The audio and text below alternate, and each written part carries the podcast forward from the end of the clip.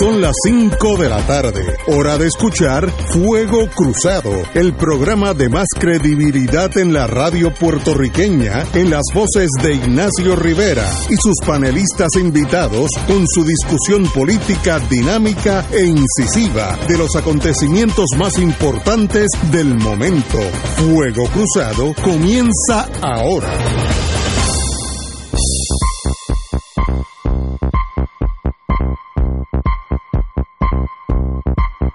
Muy buenas tardes, amigos y amigas de Fuego Cruzado. La gobernadora de Puerto Rico se va a dirigir a nosotros y ahí viene mi primer consejo como ya senior member de la sociedad. Si la gobernadora dice que va a hablar a las cuatro y media, tiene que hablar a las cuatro y media. Eso lo hace Trump, lo hace la, la, la presidenta Merkel, el eh, Cabanilla, eh, Merkel, lo hace en, en, sus tiempos Charles de Gaulle, que siempre hablaba a las 6 de la tarde, a las 6 y 0 segundos él hablaba. Y nosotros pues estamos esperando hace media hora la gobernadora y tienes unos doctores allí diciendo cosas estadísticas que me imagino que para los doctores es importante, para el pueblo eh, ninguna importancia. Pero nosotros tenemos nuestro doctor, que es don Fernando Cabanilla. Muy buenas tardes, Fernando. Hola Ignacio, saludos a todos. Muy buenas. Bueno, ¿por dónde es que estamos? Yo sé que, como diría la vieja mía, que el diablo está suelto, pero dinos quién es el diablo y cuánto suelto está. Bueno, pues varía de un día a otro, ¿no? Eh, por ejemplo, hoy se reportaron 75 casos eh, confirmados, casos nuevos. Realmente, cuando decimos casos nuevos, no se refiere a los casos de ayer, usualmente de una semana para acá. Entonces, eso compara con el día de ayer, cuando se reportaron 137, y el día anterior se reportaron 93, y el día anterior a eso se reportaron 227, o sea que estamos subiendo y bajando, pero no hay duda que comparado con una semana atrás, eh, ha habido un aumento importante en el número de, de casos, eh, casos nuevos eh, confirmados de nuevo cómo impacta esto a, Sí. a, a los hospitales, que es lo más importante. ¿Qué quiere decir eso para nosotros? Pues quiere- primero que no parece todavía haber llegado a una situación crítica, porque el porciento de ocupación de camas hoy fue 63 y ayer fue 62. Claro, que el día antes fue 57, así que parece haber una, una tendencia ahí. Pero todavía tenemos 37% de las camas desocupadas en toda la isla, ¿no? Entonces, para enfocarnos en la unidad de intensivo, que es una, un área de preocupación, porque ahí es donde obviamente entran los pacientes con COVID-19 cuando se complican, pues tenemos 63% eh, también de ta- tasa de, ocupa- de ocupación de la unidad de intensivo, comparado con 62% el día de ayer y 66% el día anterior y 67% el día antes. Así que estamos viendo, eh, todavía no estamos viendo una tendencia que estemos eh, llegando a un nivel eh, sumamente crítico en cuanto a la ocupación de camas y en cuanto a ventiladores. Eh, ayer report- hoy reportaron 14 pacientes que están en ventiladores, eh, comparado con el día antes 11 y el día anterior 9. Sea que ha ido aumentando Ha ido también, subiendo, pero, sí. pero en términos de, del número de ventiladores disponibles, eh, tenemos todavía 801 ventiladores que no se están utilizando. Así que realmente hay ventiladores suficientes. Eh, cuarto de presión negativa, pues también tenemos una ocupación de 43% solamente, comparado a 44% el día anterior, así que no, no ha llegado a, a un nivel realmente crítico.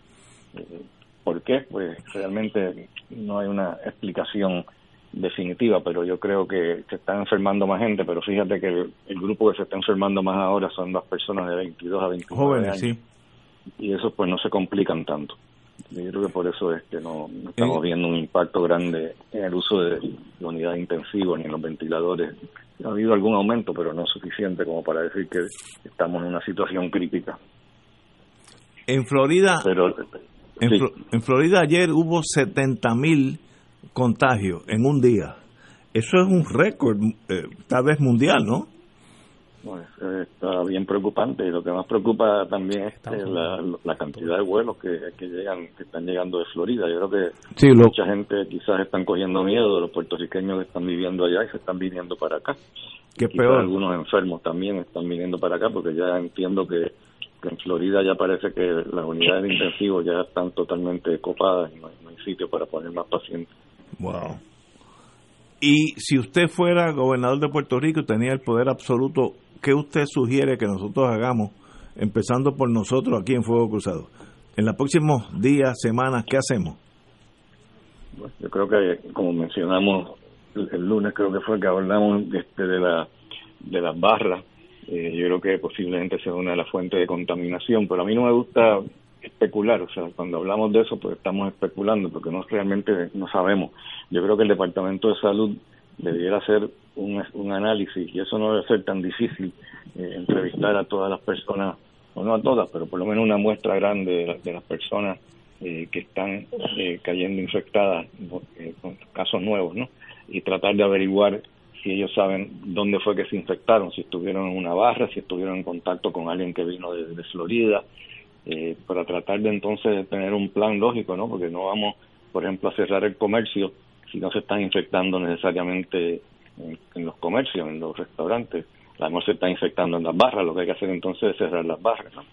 O no cerrar las barras, sino multar eh, a, los dueños de las barras si dejan entrar a alguien sin, sin, mascarilla. Pero entiendo que ya la gobernadora hizo una decisión en cuanto a cerrar las barras, cerrar, cerrar los cines eh, y también eh, no me recuerdo qué más este, decidió que, que, iba a cerrar, pero no, no, los restaurantes aparentemente no no lo iba a cerrar.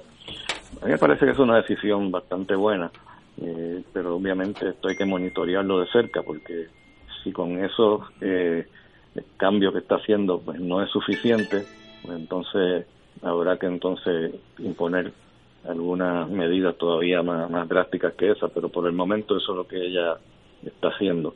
Ahora mismo lo estoy viendo hablar aquí en la televisión frente a mí, no sé qué estará diciendo. Dice que después de las 7 después de las 7 no, no, no habrá ventas de, alco de alcohol, lo cual me afecta mi vida. me afecta mi vida seria, seria. Bueno, en casa, para eso, para eso tengo acá. No, pero obviamente ella también es un rehén de esta situación porque hay que ser fiel eh, eh, ella es una gobernadora de un territorio americano donde hay muy poco en el sentido drástico que se pueda hacer. Esto no es China, donde los, los, chinos manejaron eso con la mano dura, pero ya se solucionaron los problemas. Nosotros pues tenemos otro sistema, para bien o para mal, mucho más laxo y por tanto mucho más problemático. ¿Qué usted cree?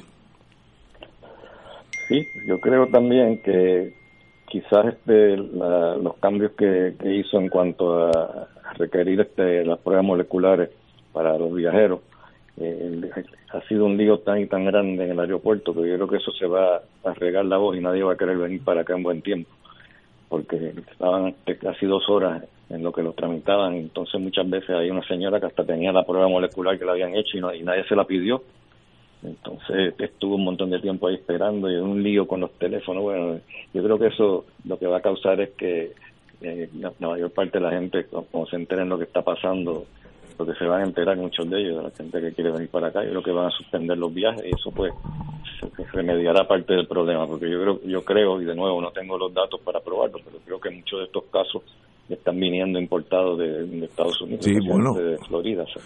de los brotes que han habido aquí, algunos brotes que han habido aquí que son de visitas. de afuera. Yo, yo jamás pensé, porque no, no conozco el tráfico aéreo, que entre Florida y San Juan diariamente hay de 25 a 30 vuelos. Jamás me hubiera pensado ese número. Yo pensaba que eran 4 o 5 vuelos de 25 a 30.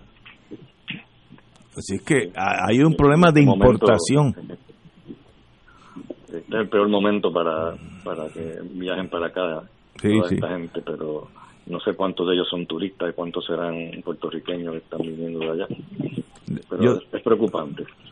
Eh, pero la buena noticia es que parece que la, la vacuna de una compañía que se llama Moderna eh, ya empezaron, eh, ya tuvieron un estudio donde demostraron, usando tres diferentes dosis, eh, demostraron la seguridad eh, de la segunda bueno, dosis. Qué bueno.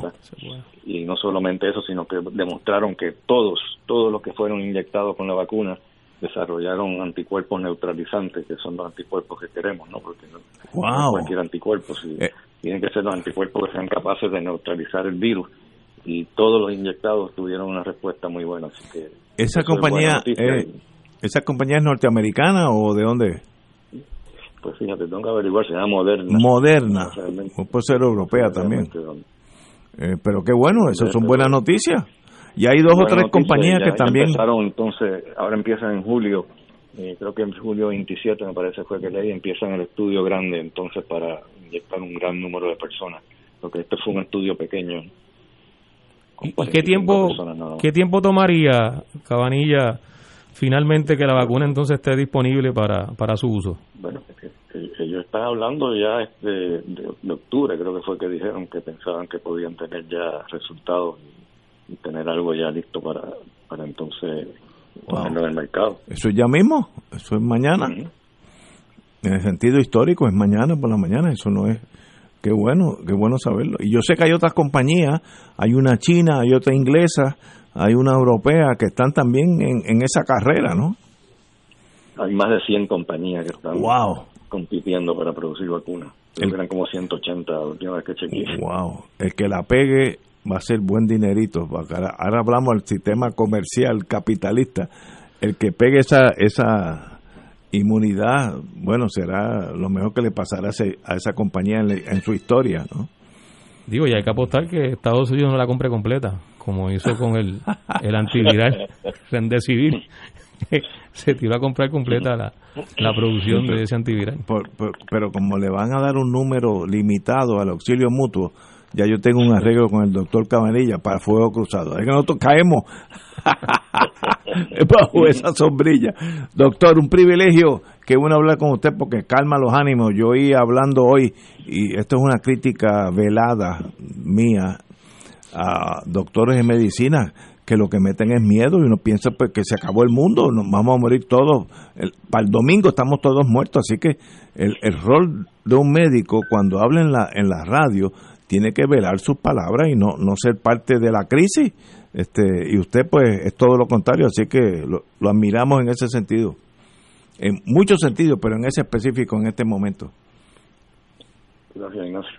Señores, pues continuamos con Fuego Cruzado tenemos a Arturo Hernández, presidente del Colegio de Abogados, en año, está aquí usted. Vamos a una pausa, amigo, y dime si tú estás escondido por, por la pandemia o por otras razones que no, no quiero ni pensarla. Vamos a una pausa. No, no, no, tranquilo. Fuego Cruzado está contigo en todo Puerto Rico.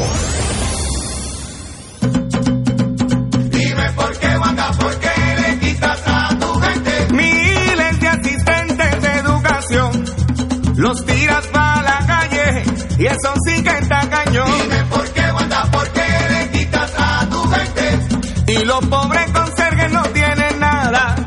Tú se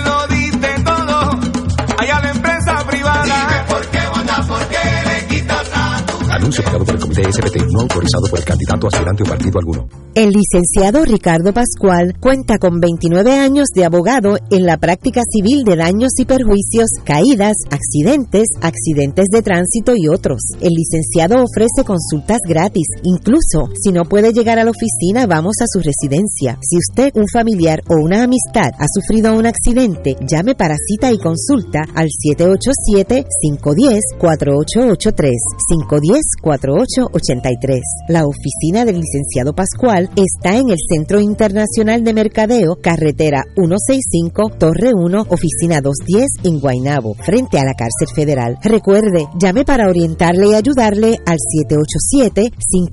787-510-4883, 510-4883. En Oro 92.5 FM, Radio Paz 810 y el Canal 13 estamos trabajando a tono con la emergencia que en estos momentos está viviendo Puerto Rico. Estamos ofreciendo nuestros servicios al máximo con el personal disponible según nos permitan las circunstancias. Si tiene un mensaje para ofrecer a sus asociados, clientes o personal, solo tiene que llamar al 787-349-7949 787-552-0825 y nuestros empleados le comunicarán al personal de ventas para atender su necesidad. A nuestros clientes estén en comunicación con su ejecutivo o ejecutiva de ventas que continúan ofreciendo sus servicios como de costumbre. Recuerden los teléfonos 787-349-7949 y 787-552-0825. Y ahora continúa Fuego Cruzado.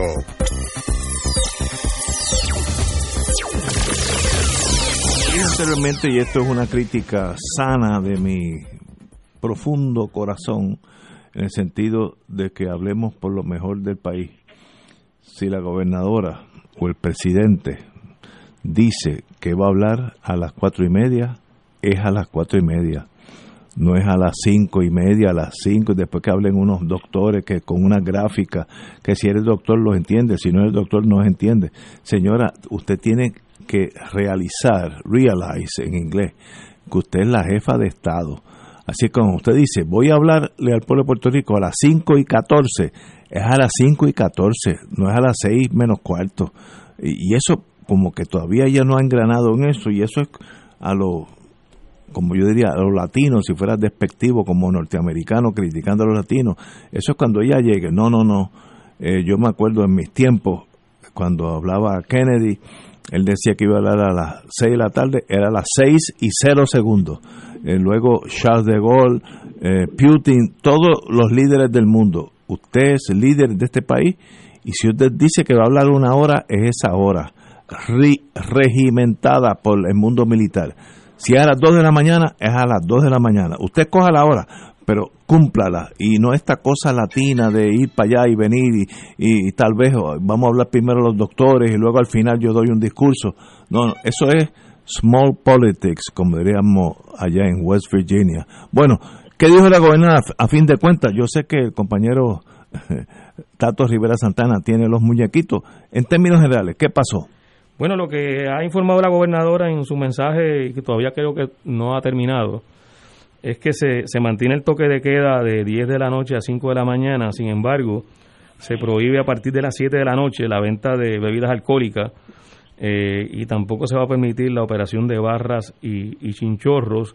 Eh, también se plantea que los restaurantes no pueden permitir la ocupación de más del 50% de, del local eh, y no puede haber filas afuera, algo que, habíamos observado en algunos, algunos lugares. Eh, pues según el, el, mensaje de la gobernadora, esto eh, será prohibido, de modo que la gente en, en, espera debe hacer, o la espera debe hacerla dentro de sus vehículos, en sus carros. igualmente se plantea que, que se cierran además los cines, los teatros, los conciertos y la discoteca, siempre y cuando se haya dado la aglomeración de personas eh, y, los núcleos eh, que estén ocupándolo no sean del mismo núcleo familiar. Así que aquí hay una serie de, elementos y de, y de matices eh, para que se puedan mantener las operaciones, según lo que informa la gobernadora, que tienen que cumplirse para que entonces puedan mantener la operación esta, estos negocios y estas instalaciones, ya sean comerciales o de recreación. Eh, así que hay, una, hay unos cambios eh, dirigidos a, reducir eh, la aglomeración y los niveles de exposición a que pueda estar la gente con relación al, coronavirus, a partir de la información que se presentó, que se ha presentado durante esta semana, de cómo se han incrementado los contagios en Puerto Rico de hecho, eh, la gráfica que vimos, eh, los contagios se disparan a partir del Día de los Padres. Sí, porque ahí Y, luego vino el 4 de julio, eh, y posiblemente los casos del 4 de julio todavía no, han salido, porque no han pasado los 14 días del 4 de julio, que es el periodo en que se, se, se recrudece las manifestaciones del virus en las personas que son contagiadas. Eh, así que la, la, forma en que eh, el país ha visto el incremento en los contagios eh, ha llevado en ese sentido a, por lo menos a, los científicos y, técnicos que estuvieron acompañando a la gobernadora a plantear que tenemos una, una curva de contagio en alza y que esa curva de contagio en alza va a seguir experimentando esa tendencia en la próxima semana. Yo pienso, Ignacio, que, que no sé si lo ha tocado porque no hemos estado escuchando en esta última parte en que hemos estado en el programa a la gobernadora, eh, pero no se menciona el aeropuerto. Eh, el aeropuerto, eh, es, un, es un foco de, de, transmisión, como, como se ha discutido y se ha analizado este, públicamente en el país. Eh, y no hemos escuchado que vaya a haber algún tipo de, de acción distinta a la que como hizo Europa, anunció. Europa tiró una norma, el bloque europeo, no queremos ciudadanos de Estados Unidos por ahora. Y se acabó, como son soberanos, pues no entran. La gobernadora no puede hacer eso, obviamente. Eh, don Arturo Hernández, usted que está en algún lado en el Mediterráneo, posiblemente. Eh, el, COVID, el COVID me lo impide. Ah, ¿verdad? Tiene pasaporte americano, en Europa no está. Pues dígame usted. No, pues, pues, mira, Ignacio, estuve escuchando lo que plantea Tato y que algo agarré eh, en el oído de lo que decía la gobernadora. Y en efecto, eh, incluye que posponen las visitas a centros de cuidado de personas de mayor edad y otros lugares y las actividades multitudinarias, etcétera. Pero al señalamiento que tú hacías al principio de la manera y forma en que la gobernadora se dirige en esta conferencia de prensa, me parece que ella está como que presentando un caso, ¿ves? Hay que tener en cuenta que tiene dos grupos que le hacen presión. El grupo de los asesores médicos y el grupo de la gente que está organizada alrededor de la actividad comercial del país. Pues el grupo médico es mucho más conservador en términos de las precauciones que se deben tomar y las medidas que deben tomarse de seguridad para la salubridad ante esta situación. Y el, el, el, grupo de comercio, pues aunque sí exigen, ¿verdad? Y están cooperando mucho con los protocolos y demás, pero tienden a tratar de evitar mayores limitaciones a la actividad comercial porque ha estado muy afectada. Pero esa, esa es la situación que ella tiene. Y yo creo que, que a base de esa situación que ella está experimentando, es que ha montado este tipo de conferencia donde trae a los médicos para justificar con la base o la data científica las medidas de restricciones que está tomando ahora. ¿eh?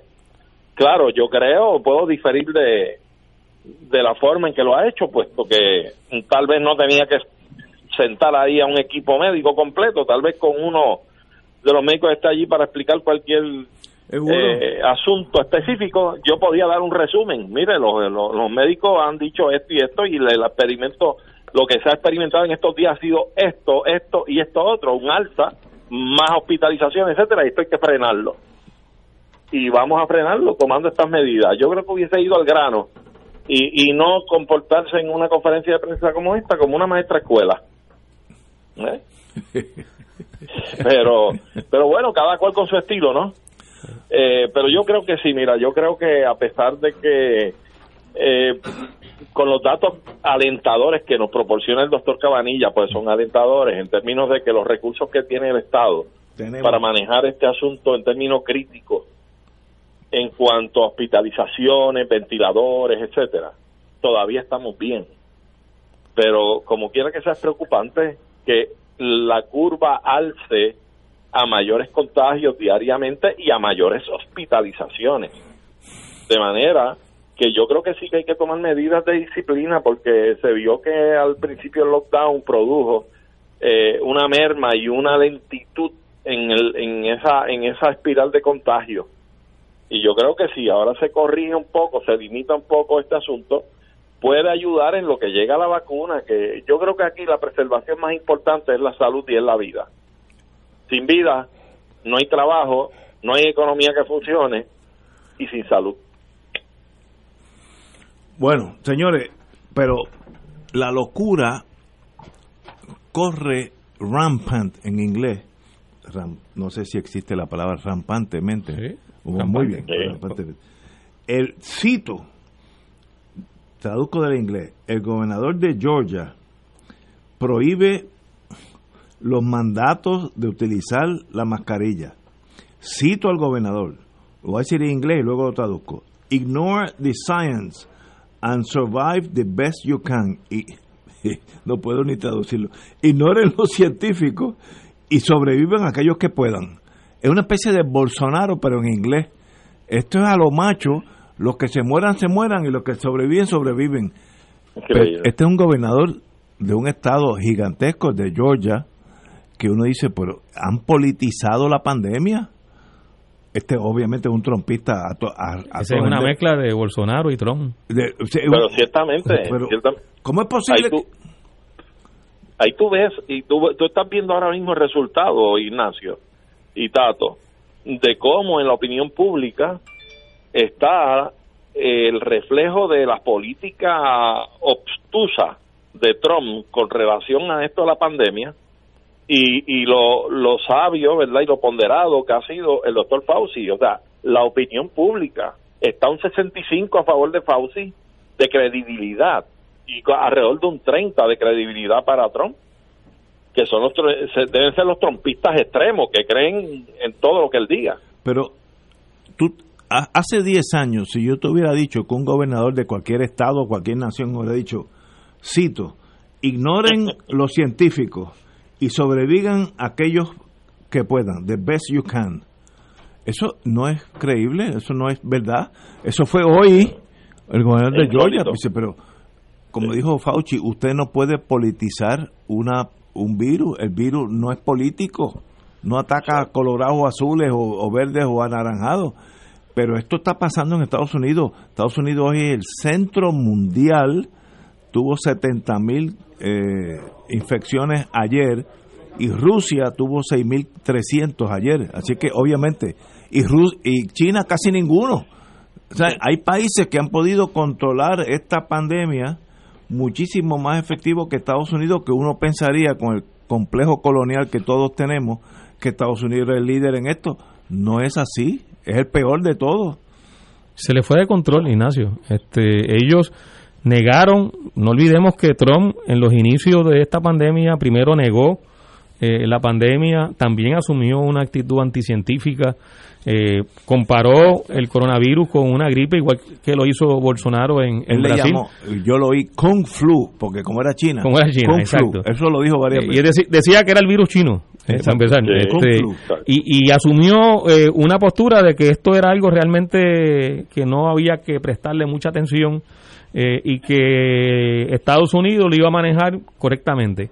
Eh, la realidad, pues ya la vemos, la realidad es otra. Eh, si no se sigue la ciencia, si no se sigue la información, si no se le hace caso a la realidad, a los eventos que están ocurriendo, y se niegan eh, esos eventos, se niega la realidad, pues se asumen posiciones y declaraciones como la de este gobernador de Georgia donde ya no le queda otra a ese tipo de mentalidad cerrada, que no tiene capacidad para mirar más allá de lo que es su nariz, pues no le queda otro argumento que decir eso. Eh, porque es la negación absoluta de un evento que se le dijo a la humanidad, una vez ocurre en China, se le dice a la humanidad, aquí está ocurriendo una epidemia, se dice, hay la posibilidad de que, de que se convierta en pandemia, se convierte en pandemia y sigue la negación. Eh, y, esa, ese, ese tipo de, conciencia eh, corroída en este tipo de personas, y el problema es que, tienen eh, poder, o sea, asumen posiciones de poder, pues tiene como consecuencia que se hagan este tipo de declaraciones.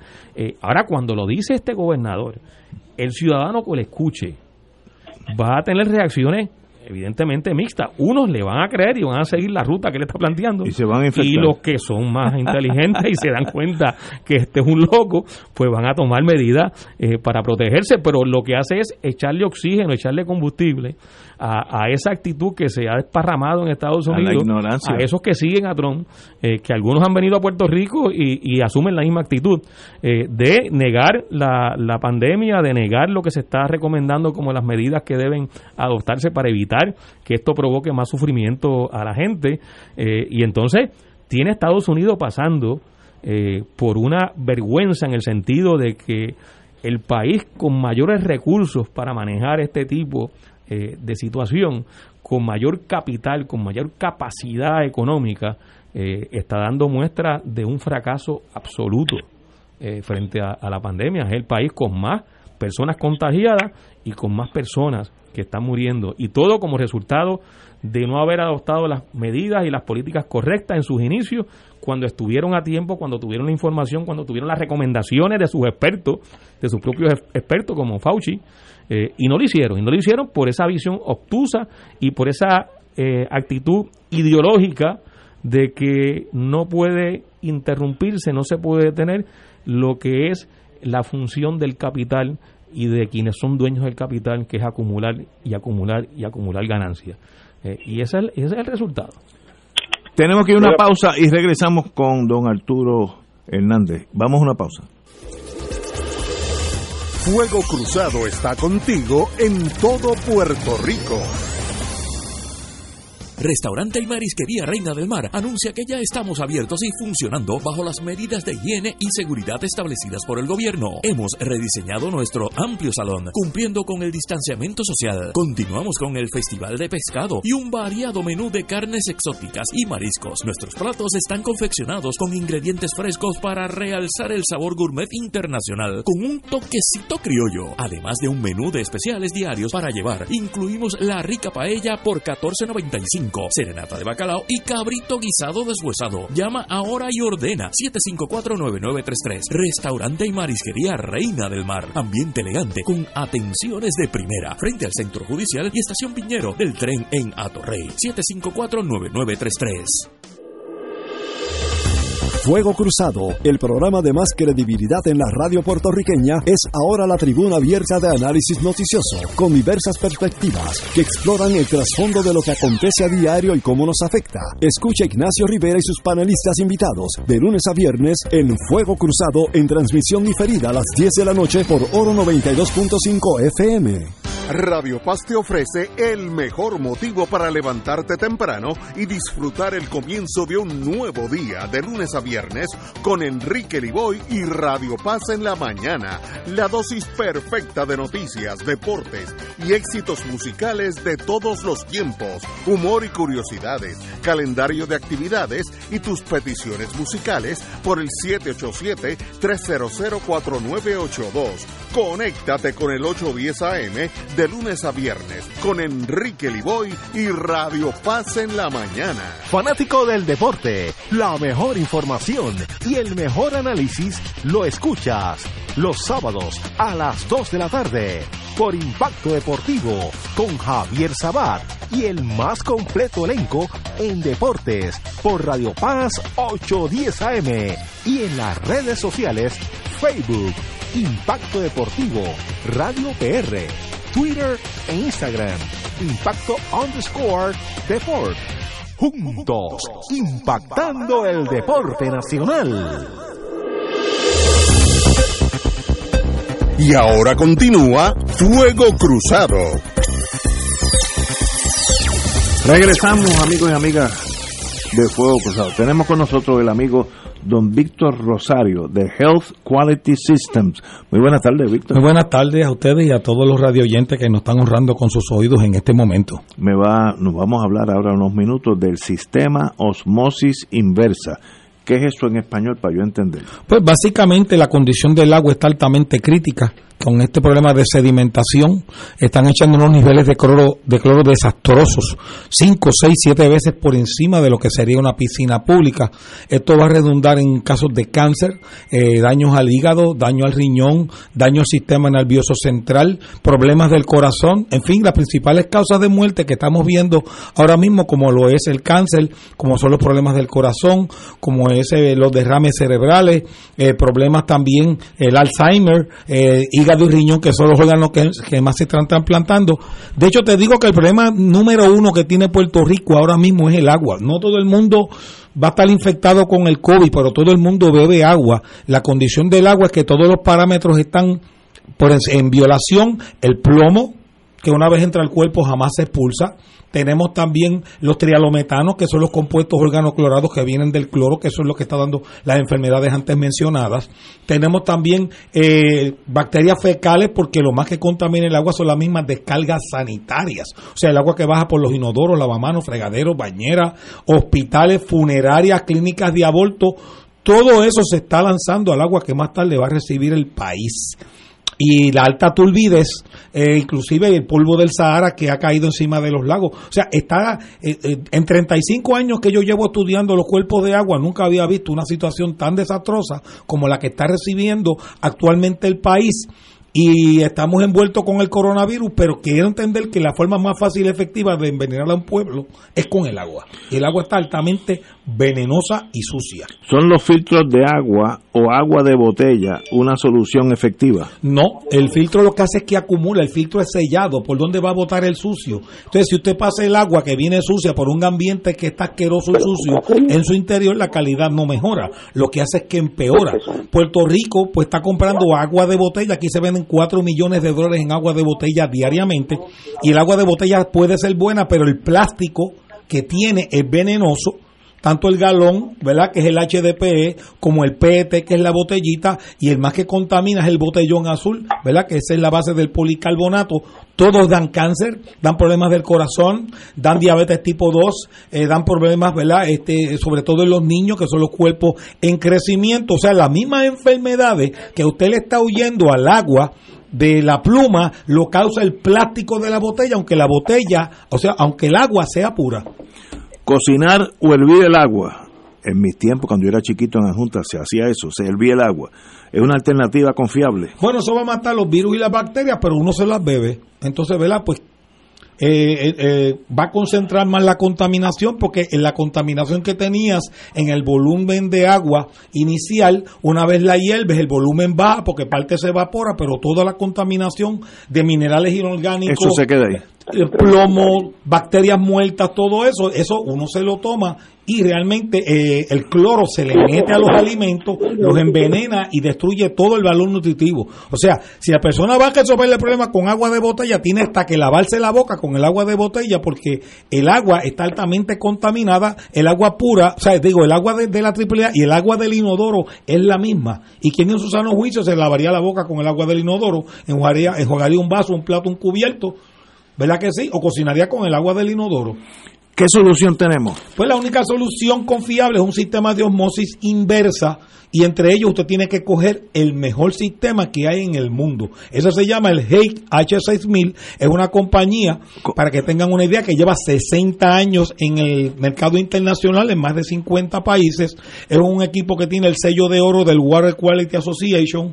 Es un producto, o sea, la compañía tiene una acreditación del Better Business Bureau de AMAS, o sea que es una compañía libre de deuda, que no tiene una sola querella que no haya sido resuelta a favor del cliente. Así que tenemos el mejor producto aquí y lo que queremos es que la gente llamen al 923 1515 923 1515 para que reciban una orientación confiable con unas seis pruebas que se le van a hacer al agua que nos va a identificar si hay contaminación que puede afectarlos a ellos. 923 1515. 923 1515. Y allí le hacen. eh, se le va a hacer un análisis, un análisis a su completo agua. y le vamos a regalar un purificador de aire para el cuarto que le puede echar aceite de eucalipto y todo, completamente gratis a las primeras 20 personas que podamos visitar utilizando todo el protocolo anticontagio 923 1515 923 1515 923 1515 deje de comprar agua de botella. Ese filtro tiene que botarlo. Permítanos ir a su casa darle una orientación sin compromiso al 923 1515 nos llaman y reciba su purificador de aire completamente gratis valorado en 125 dólares Víctor Rosario, un privilegio tenerte aquí conmigo. Este tema del agua es bien importante, así que sabes que Fuego Cruzado está a tus órdenes. muchas gracias Muchas Dios gracias. bendiga. Señores, tenemos que ir a una pausa y regresamos con Fuego Cruzado. Fuego Cruzado está contigo en todo Puerto Rico.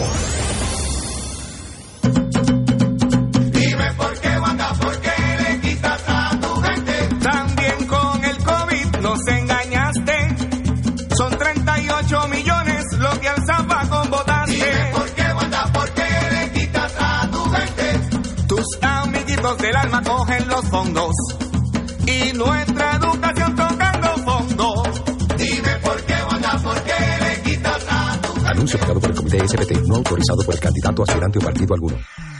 Cada sábado de 9 a 11 de la mañana tendrás un encuentro con De Frente con la Verdad, donde se discuten asuntos que tocan de cerca la actualidad en todas sus perspectivas, las historias que afectan a tu diario vivir, estos y otros temas analizados desde el punto de vista evangélico.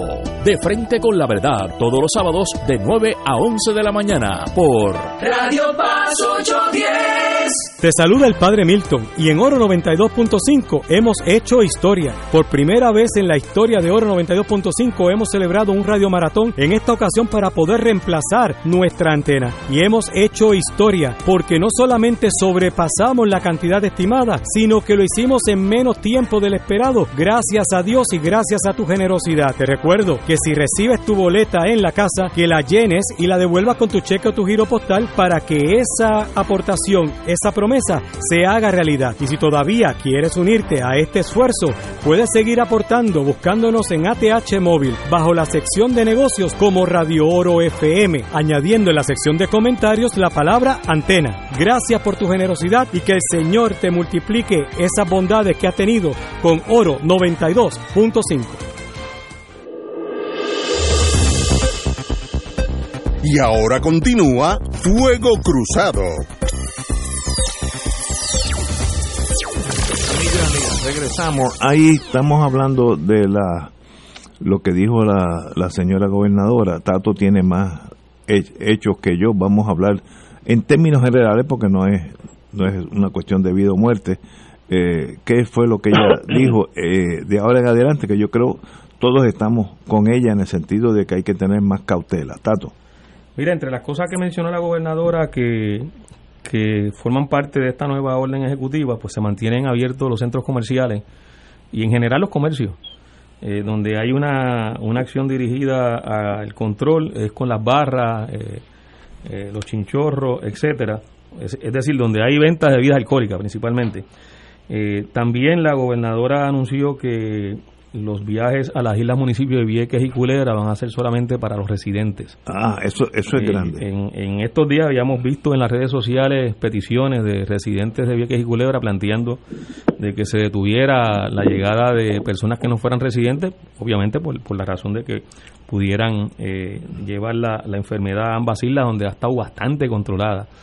Eh, y hasta donde yo tengo entendido, en el caso de Vieques no había habido todavía un caso eh, de coronavirus y si lo hubo fue, fue recientemente. Eh, también la, la, la gobernadora eh, plantea en su, en su orden ejecutiva eh, que, estoy buscando aquí la- lo- los datos, este, que la actividad turística, la actividad turística que estaba programada para iniciarse el pasado 15 de julio, y, es decir, el día de ayer, la fecha se mueve para el 15 de agosto. Esta es la información que ha estado eh, circulando del mensaje de la gobernadora. Obviamente hay que mirar y a los que nos están escuchando, pues les soltamos a que miren eh, más detenidamente el contenido de la orden ejecutiva, no esta información que estamos dando extraoficialmente. Eh, pero es lo que, lo que se está reseñando sobre el mensaje de la gobernadora y que apunta a, a proyectar un tipo de, de control adicional o un- de control eh, a una apertura que la gobernadora había decretado en su orden ejecutiva del 29 de junio, si recuerdo bien la fecha, eh, y que fue la orden ejecutiva que, que dio paso a que prácticamente se abrieran todas las actividades comerciales, eh, los centros comerciales, las iglesias, eh, los lugares cerrados en esa orden ejecutiva del 29 de junio, pues se, se dieron instrucciones o se, o se eliminó la restricción de que estuvieran en operación, de que estuvieran abiertos. Eh, todavía eso sigue así. Eh, en, esta orden ejecutiva, por lo menos la información que ha salido, no hay una, de- una toma de decisión para controlar nuevamente eh, la concurrencia de personas a los lugares cerrados que siguen siendo lugares de, de extrema de extrema precaución porque en los lugares cerrados donde hay la posibilidad mayor de que quien tenga el virus pueda contagiar a las personas que tengan no solo a su alrededor sino que estén en el mismo lu- lugar eh, como resultado de la recirculación del aire eh, en estos lugares cerrados. Eh, pero sobre eso la, la gobernadora no, no toma decisión, por lo menos en información en la información que ha salido. Yo quería mencionar, Ignacio, Arturo y amigos y amigas que nos están escuchando, que en esta ocasión la gobernadora vino acompañada de lo- los expertos, de los que formaron parte del equipo de trabajo médico que ya nombró y que de hecho lo había dejado en receso eh, hace como, como tres semanas, eh, contrario a lo que fue su conferencia de prensa el 29 de junio, eh, en el que aprobó y divulgó y le informó al país su nueva orden ejecutiva que permitía la apertura de todo, y en esa ocasión la gobernadora no estuvo acompañada de, de sus expertos en salud. Esta vez En esta, esta vez los incluyó y la razón es obvia. Este, tenía que buscar eh, cubrir eh, lo que iba a ser una, un anuncio como el que ha hecho en el día de hoy, eh, con la información técnica que lo debió haber hecho, lo debió haber hecho en el, el, 29 de junio y no lo hizo porque la recomendación que le dio el Task Force médico y que nos enteramos después de la conferencia de prensa era precisamente que no hubiera la apertura en aquellos lugares cerrados y que fue lo que ella incluyó en aquella orden ejecutiva. Eh, así que esa, eso es un contraste que es importante que lo, que lo tengamos presente eh, cuando miremos entonces el mensaje de la gobernadora en el día de hoy. Yo creo que las medidas que ella ha tomado en, el sentido grande, macro, son correctas y, deben ser aplicadas por todos nosotros. Como yo dije hace uno, dos, dos o tres días, yo estoy en el viejo San Juan casi diariamente. Como veo una persona sin mascarilla, es turista americano. Así que nosotros hemos sido mucho más disciplinados que los norteamericanos en ese sentido, por razones, pueden ser, usted me puede hablar hasta del estatus, pero no hay duda que aquí el pueblo de Puerto Rico se ha comportado mucho más riguroso con esta pandemia que los americanos que politizaron el issue. Entonces, si usaban mascarilla, quiere decir que eres demócrata, algo así. Una locura y mira los muertos que Estados Unidos tiene ya más muertos que todo el mundo de la pandemia junto una cosa espeluznante. Don Arturo Hernández. Pues mira Ignacio, sobre este tema de la pandemia, lo que dice Tato, pues coincidimos. La gobernadora se ha hecho de la asistencia en la conferencia de hoy de gran parte de ese grupo médico, del TAC médico, para poder tener una justificación en el reajuste de la apertura que ya había pronunciado en, su decreto anterior, ¿ves? Eh, y, esa es la forma de proyectarla, ¿no? Tengo esta justificación médica científica y me, lleva a estas medidas que voy a tomar ahora. Pero bien, eh, aquí hay un punto que es grave para el país y es la falta de controles que tenemos en la migración, en la entrada al país nuestro. Que ninguna. Que ninguna, ella misma lo admitió en estos días en las noticias, diciendo que no teníamos ningún control sobre eso por un campo ocupado por el gobierno federal.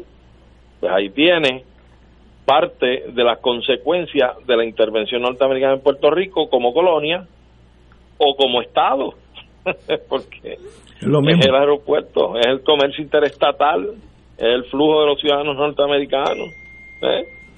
No tenemos ese, esa soberanía para poder limitar y protegernos nosotros. Ahora bien, el planteamiento es el siguiente y que apunta, no tengo el detalle, soy honesto, en términos de legislación federal que pueda aplicar o no aplicar, pero bueno, hay que tener voluntad, voluntad política y administrativa para tú defender a la gente que tú te has comprometido a defender, que es la gente de tu país. Si tú muy bien no puedes, por la condición política, cerrar el aeropuerto, tú puedes exigir un documento a todo viajero que venga al país de acuerdo a la política pública establecida por ti en cuanto a esta pandemia, porque es la salud de la gente nuestra, es la vida de nuestra gente.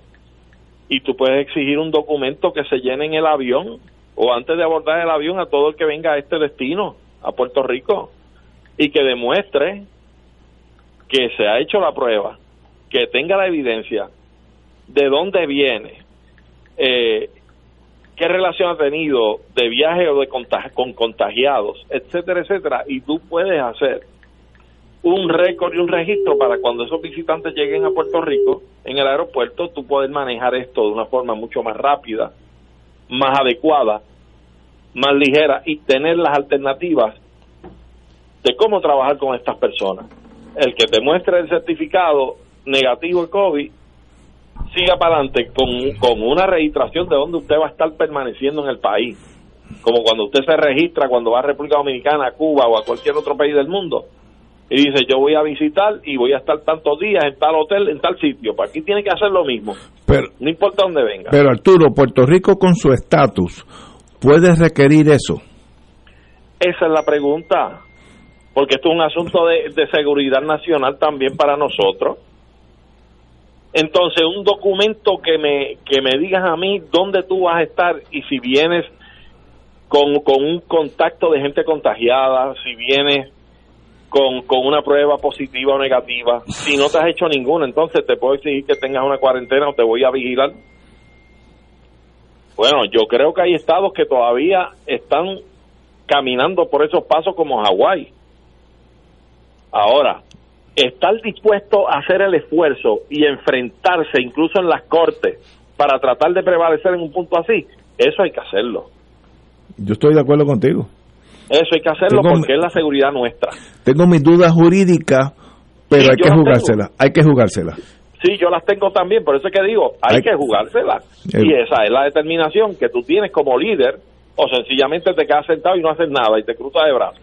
Estoy de acuerdo. Y eso, eso es criticable, eso, porque es que es la salud de nuestro país, de nuestra gente. Y en eso usted tiene que jugárselas todas, todas se las tiene que jugar. Ahora, el, el, el hecho es que, sí, la, la, la, gobernadora y la administración de, de, Wanda había dicho que se iba a hacer eso que tú planteas, Arturo, eh, porque ya desde, nuevamente, desde el 29 de junio, cuando se hizo la última orden ejecutiva, se, se estaba anticipando que a partir del 15 de julio eh, iba a haber la situación de apertura al turismo, por lo cual se esperaba que se incrementaran los viajes y, y el flujo eh, de pasajeros, principalmente desde Estados Unidos hacia Puerto Rico. Como eh, sí, pasó. Exacto, y como pasó. Eh, sin embargo, lo que, lo que se narra de lo que ocurrió ayer, que fue el, día en que empezaba, aunque esto empezó días antes, eh, pero lo que se, se informa en la, en la prensa de lo que ocurrió ayer es que no se estaba preparado para, para manejar. Exacto, para manejar ese flujo que se había anticipado de que iba a ocurrir y además se había anunciado porque porque el gobierno lo anunció, lo hizo público, lo hizo oficial. Eh, entonces se supone que desde el 29 de junio, cuando se anunció, se prepararan todas las condiciones, se tuviera el aparato y la estructura para manejar cómo atender la exigencia de que quien viajara tuviera una prueba negativa de, del coronavirus eh, y, que tuviera además todos los demás elementos que tú has planteado para aquellas personas que si no la tuvieron y viajaron, cómo entonces brindaban la información para entonces darle seguimiento para que se hicieran la prueba. Pero lo que ocurrió ayer, lo, lo que se vio en la información que se ha transmitido, incluso lo que han reconocido los oficiales del gobierno de Puerto Rico que estaban manejando el asunto, eh, principalmente el de la Guardia Nacional, es que no tenían la capacidad, o sea, la situación desbordó eh, su capacidad porque no hubo la preparación. De hecho, una cifra que dio Reyes, el general de la Guardia Nacional, en una entrevista que le hicieron esta mañana, eh, y creo que también fue reseñada en la, en la prensa, fue que solamente el 5% de los que llegaron eh, se le pudo hacer el registro. Para eso... Dato peor aún, perdóname un segundo. digo, si esa cifra es correcto, Arturo, pero, y para que entonces, que nada. pues entonces fracasó todo el sistema que se anunció que iba a estar listo a partir del día de ayer fue un fracaso, pero más aún, más allá del término numérico, el fracaso grande es que provocaron unas circunstancias en el aeropuerto, que es lo que han querido evitar, una conglomeración de personas sin la distancia requerida. Y por mucho tiempo se echaban a atender a un visitante de 15 a 20 minutos cada uno Imagínate tú con tantos miles de visitantes allí. Si llegan 5 Eso fue un pandemonium. Eso fue un pandemonium. Y también se, se, se ha dicho que no hubo la comunicación a tiempo ni de la compañía de turismo ni del DMO, el, el, la, la, estructura esta que se creó para privatizar la promoción de Puerto Rico, que antes la tenía la compañía de turismo eh, y que tiene uno, uno, uno, unas decenas de millones, pero eso es otro tema que podemos a, a, hablar más adelante. Pero ninguna de estas dos agencias que tenían a su cargo comunicarle a las líneas aéreas de que esto iba a estar ocurriendo a partir del día de ayer, eh, transmitieron la información o las líneas aéreas no respondieron afirmativamente, pero esa cosa hay que decirla, o sea, hay que decirle al país en qué fracasó, qué pasó. Claro. Eh, porque se anunció con bombos y platillos de que eso era una, una especie de, de garantía de que cuando se abriera el aeropuerto en el día de ayer no teníamos que preocuparnos porque aunque llegara mucha gente iba a haber unos controles que le daban al pueblo de Puerto Rico la garantía de que la gente que entrara o estuviera con la prueba negativa o si no la tuviera iba a tener la cuarentena obligatoria que es lo que se establece en, en esta Claro. directiva eh, a partir de su salida del aeropuerto. Yo Pues tengo claras dudas de que ese aparato de seguimiento pueda manejar lo que ocurrió en el día de ayer, lo que probablemente ocurrió en el día de hoy y lo que va a ocurrir en los próximos días. Pero mira, Tato, si, si no se ha tenido la capacidad para ni siquiera hacer lo que tú acabas de mencionar, decir qué pasó. Mire, nosotros comunicamos a las líneas aéreas, pero no, no actuaron de conformidad a nuestra información y requerimientos. Pues eso, si tú no tienes la capacidad de ni siquiera informar y dar detalles de ese asunto, si es que ocurrió, aquí tú tienes un asunto, la administración en el país está descabezada, descabezada, porque un plan como este, si tú no lo puedes poner a correr con tanto tiempo de anticipación, semanas de anticipación, y que tú no puedas explicar qué pasó o qué dejó de pasar, a lo mejor no puedes explicarlo porque no lo hiciste y no hiciste nada. ¿Eh? Pues entonces aquí administrativamente Puerto Rico está descabezado. Aquí no hay administración. Punto. Pero es que yo tengo mi duda, el problema con los abogados que nos quedamos con nuestras propias leyes y reglamentos. Si yo vengo de Wisconsin y cojo un avión y aterrizo en San Juan, yo voy a trabajar en la General Electric en Patilla. Eh, yo, yo me estoy moviendo en Interstate Commerce clásico. Yo no estoy de turista, yo estoy aquí para ir a arreglar una turbina, la número 2. De, ok. ¿Me pueden detener aquí y enviarme de nuevo para Wisconsin? Yo lo dudo.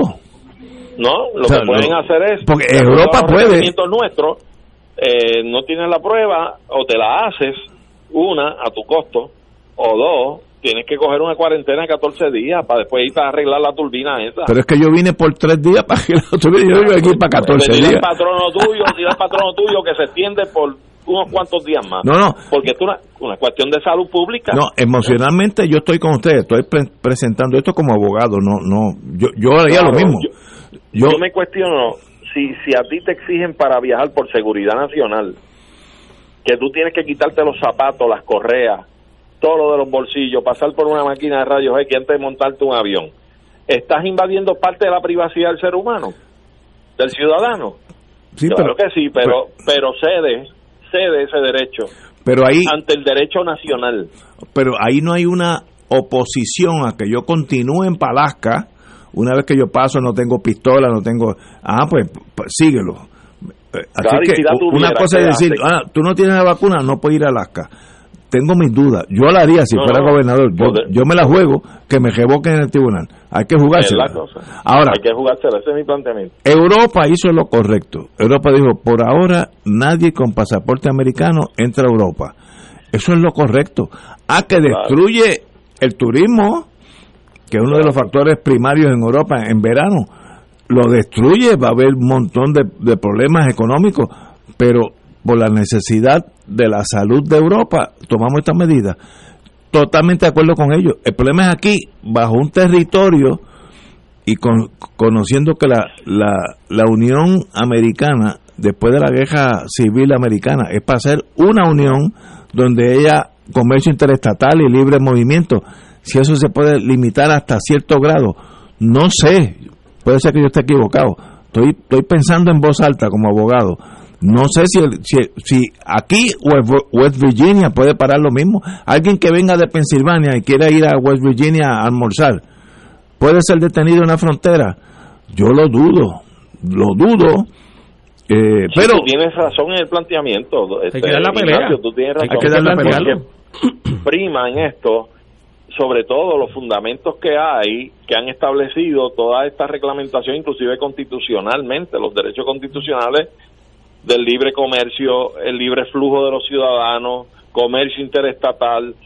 Eso tiene una primacía extraordinaria dentro del ordenamiento jurídico norteamericano pero hay que enfrentarlo a una necesidad ante una pandemia, la salud, la muerte de la gente, Y si tú tienes derecho a limitar en parte, no en todo, esas garantías. ¿Cómo? Pues si vienes a arreglar la turbina, vas a tener que decirle al patrono que te tiene que dar 12 o 15 días más porque viniste sin la prueba del coronavirus. Es más sencillo que se la haga aquí en el aeropuerto. O, o- digo, también el turismo, al conocer, a saber de su, su tra- travel agent, lo que van a hacer es que no van a venir.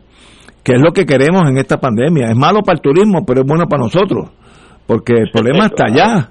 Eh, Pero mira, yo, yo, yo iba a comentar, Ignacio, este, lo, lo que, lo que tú señalaste que se ha hecho en Europa, eh, no es malo para el turismo, porque tú llevar centenares o miles de personas que te pueden generar un mayor contagio sí, como sí. turista, te destruye el turismo porque tú vas a contaminar De acuerdo. y vas a contagiar Y a los empleados de los hoteles. la economía. a- La economía. Entonces, la economía no la va a cerrar el hecho de que no vengan los turistas, la va a cerrar el hecho de que están llegando turistas que tienen el, el, el virus y entonces van a detener, que es un poco lo que, lo que uno piensa cuando se habla de todo este asunto de, de qué cerrar y qué no cerrar, o sea, qué mantener abierto en términos de las actividades económicas.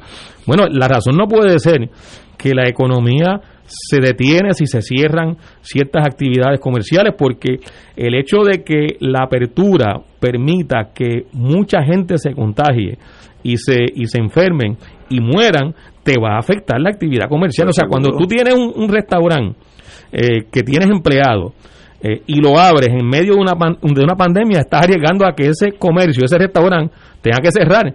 No porque eh, tenga problemas económicos, porque la gente deje de ir a gastar al restaurante, sino precisamente porque fue, fueron personas que tenían el virus y contagiaron a los empleados, y contagiaron al cocinero, y contagiaron al bartender, y entonces tiene que cerrar el negocio. O sea, esto es una discusión media, media circular, o mejor dicho, es una discusión que termina en un solo sitio. O sea, aquí no hay tal contradicción entre optar por la economía o optar por la salud. Aquí hay una sola opción que es optar por la salud. Claro. Porque es la que permite que haya economía, la permite, que permite que hayan trabajadores y trabajadoras, que hayan gerentes, que hayan técnicos, que hayan mecánicos, que hayan cocineros, que hayan las personas que se dedican a la limpieza, que haya el técnico que, que, que maneja piezas industriales. Es la salud. Eh, pero la discusión se ha tornado eh, en esa disyuntiva que es equivocada, eh, que es una forma a- absurda y lamentablemente primitiva de que las cosas son blanco y negro. No, las cosas no son blanco y negro. Es que las la- cosas tienen tonalidades y, y, y el asunto es verla en su justa perspectiva y verla, y verla de acuerdo a lo que son los elementos, la información en el caso de una pandemia eh, y en el caso del tema de la salud, pues a la luz de la información científica, de los datos, de la intervención, de la interpretación que se hagan de esos datos. Eh, pero pero yo vuelvo vuelvo el, el, el asunto es, eh, principal es que nosotros tenemos que garantizar que haya país que haya gente que nuestros trabajadores y trabajadoras estén saludables para que la economía pueda echar para adelante porque si no no hay economía que pueda moverse si si tenemos la gente enferma eh, y mucho menos y entonces los consumidores eh, también se nos enferman y no pueden y no pueden adquirir ni pueden comprar los bienes de Es un consumo círculo. Tenemos, tenemos que ir a una pausa y regresamos con Fuego Cruzado. Fuego Cruzado está contigo en todo Puerto Rico. Aquí la llama se enciende cada tarde a las 5 porque escuchas Radio Paz 810 AM, WKBM San Juan y retransmite en diferido WOROFM Corozal San Juan, la Casa de Fuego Cruzado, el programa de más credibilidad en la radio puertorriqueña.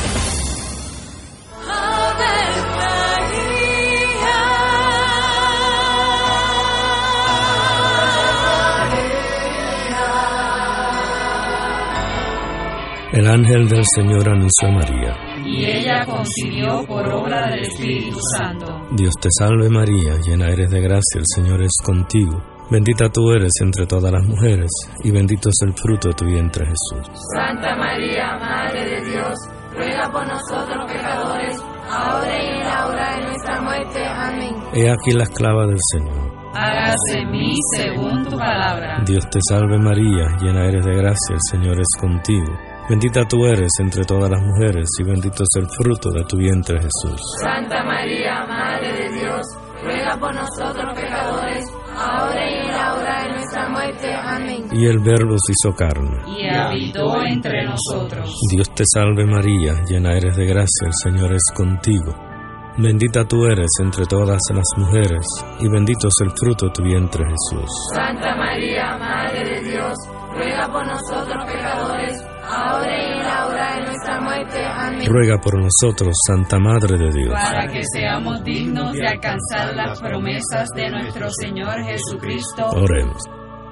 Derrama, Señor, tu gracia sobre nosotros, que por el anuncio del ángel hemos conocido la encarnación de tu Hijo, para que lleguemos por su pasión y su cruz a la gloria de la resurrección, por Jesucristo nuestro Señor. Amén. Gloria al Padre, al Hijo y al Espíritu Santo. Como era un principio, siempre, por los siglos de los siglos. Amén.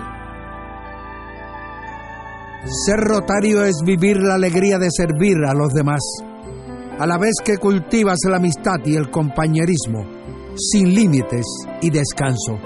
Mensaje del Club Rotario de Río Piedras. Y ahora continúa Fuego Cruzado.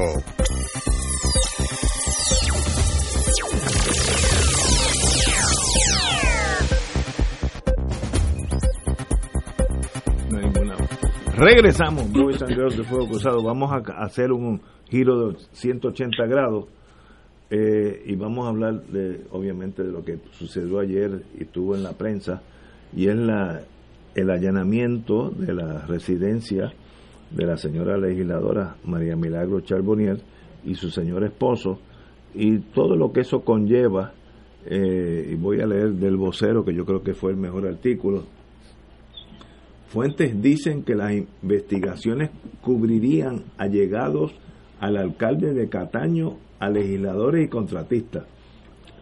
Así que lo de lo del lo del tele, lo del allanamiento es solamente el principio según el vocero. Cito, el allanamiento ayer de la residencia de la representante María Milagro Charbonnier por el FBI podría ser el inicio de otras acciones de las autoridades investigativas, según fuentes del vocero, esto es de Melissa Correa, que sabe lo que está haciendo. Como todos sabemos, a la señora y amiga Charbonnier le encantaron su celular y al de su esposo y dos iPads, que es lo mismo. Además, las fuentes del vocero indicaron que la pesquisa está relacionada con allegados al alcalde de Cataño, Félix Elcano Delgado, y su esposa Roxana Cifre, quien es empleada de Charbonnier. Aquí vienen los matrimonios esos políticos que son los que complican la cosa. Cifre trabaja en destaque en la oficina de la legislatora Charbonnier, pero en realidad es empleada de carrera del Fondo de Seguro del Estado. Pues ya uno empieza a tambalearse, ¿no?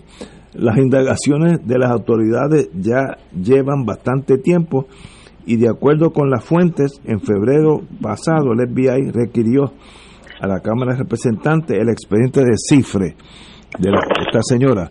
Eh, bueno, eh, Charbonnier, pues obviamente política al fin y astuta que es, eh, confirmó que eh, existió el allanamiento, pero dice que yo no soy objeto de la investigación. Ah, pues si usted no es objeto de la investigación, pues no tiene por qué preocuparse. Es más, no entiendo por qué le allanaron nada.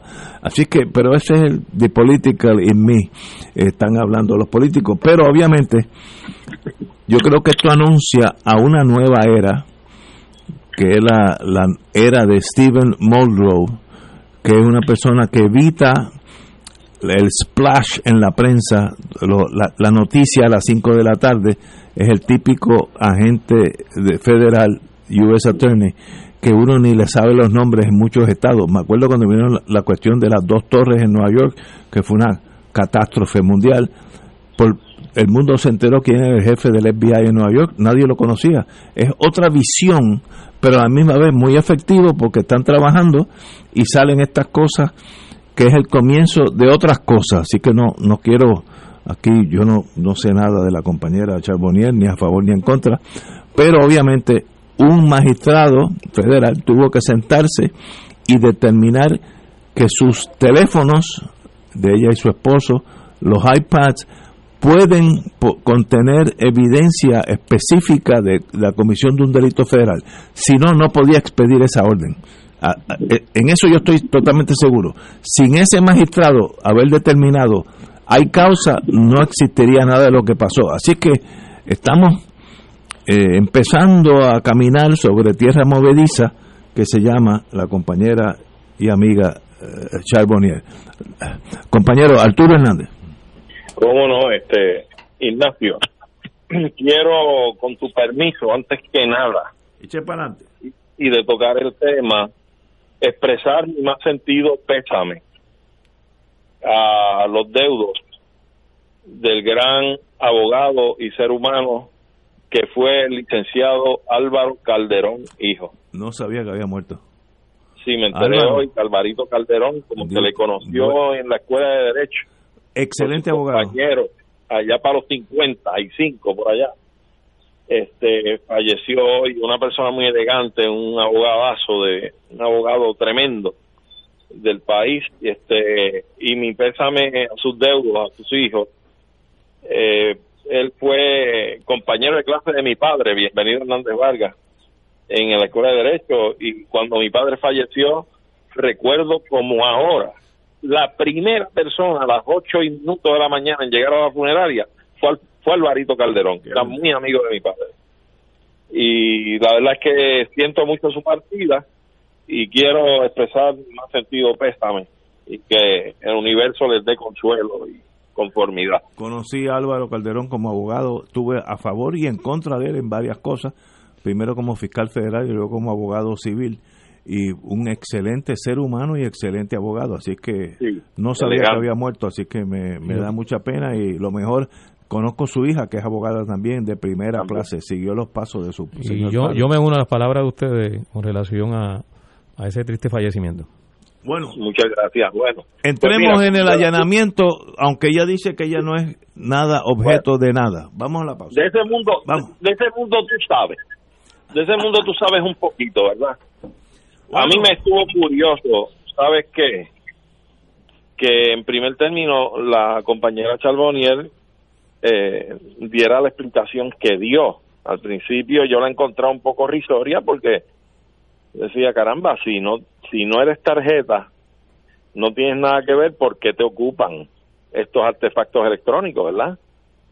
Este, y un tanto cuando veo la, las expresiones que ella hace en su totalidad, digo, como que está tratando de sentar unas bases para un futuro. Fíjate, cuando dice, yo les pregunté porque veo que son del FBI, y les pregunto si yo soy tarjeta para saber si les voy a contestar preguntas o no. Y me dijeron que no, que yo no era la tarjeta. Ah, pues entonces le contesté todas las preguntas que me dijeron. Para mí, que está tratando de preparar el ambiente por si en el futuro baja algo contra ella, por razón de lo que pueda haber en los teléfonos estos, eh, entonces levantar la defensa de que usted me indujo a error a mí, a yo hablarle y decirle, aunque ella dice, le hablé de los procedimientos en la cámara, pero bueno, yo creo que en efecto lo más que me llama la atención es el timing con que las autoridades federales están trabajando esto. No tan solo las primarias, que son pasado mañana, estamos hablando de las elecciones, que son un par de meses más. Si todo esto empieza a reventar y empiezan a coger, a, citar gente, a allanar lugares, a ocupar evidencia, eh, en preelectoralmente, mire, aquí hay un mensaje claro. Yo creo que eso pertenece bastante al mundo de la inteligencia, ¿sabes?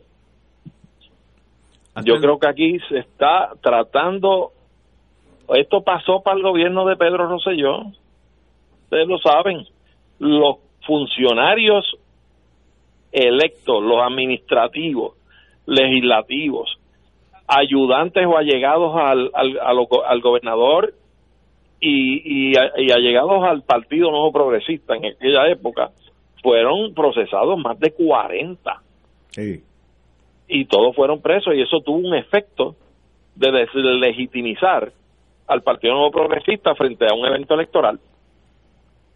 Porque crean la psiquis del elector y de la gente, mira, oye, aquí hay gente, hay mucha gente decente en el Partido Nuevo Progresista y se, se, se, o sea, se sienten afectados por una situación como esta y llegan a retraimiento electoral también y hasta se cruzan líneas pero yo creo que sobre todo esto es en esto surge en terreno fértil ante las acusaciones y el, la, la diatriba que tiene constante el presidente Trump contra Puerto Rico y su liderato político, sobre todo liderato, liderato político gubernamental, de que son corruptos, ¿eh? de que es un liderato corrupto y, y, y tener esta, este mecanismo de, la, de las autoridades investigativas norteamericanas haciendo el trabajo que tienen que hacer y hacerlo en el timing que lo están haciendo, pues para mí yo le doy esa lectura, yo le doy esa lectura. Claro, yo creo que para limpiar la casa, lo primero que hay que hacer es hacerlo en cualquier momento y durante los durante el año que sea, no importa. Pero yo creo que tal vez tú entiendes esto mejor que yo en términos de cómo se mueven las fichas allá adentro. Eh, que aunque no sea una persona eh, que esté dirigiendo la agencia del FBI, no sea tan vocal y tan presencial como otros que sí lo han estado en ocasiones anteriores, eso no quita que las cuestiones tácticas y estratégicas se hagan como se tienen que hacer. Así que por ahí es que yo veo la bola picando y yo creo que esto va a traer bastante rabo por lo que se está filtrando ya, como tú bien dices, que esto envuelve a funcionarios del municipio de Cataño. Tenemos la esposa en un destaque, la esposa del alcalde, está en un destaque porque ella es empleada, creo que es del Fondo del Seguro, y está en un destaque trabajando en el Capitolio. El propio presidente de la Cámara de Representantes, Johnny Méndez, admite que esto tiene que ver con empleados fantasmas, aparentemente por la explicación que le ha dado Charboniel después de ella reunirse con él. ¿Eh?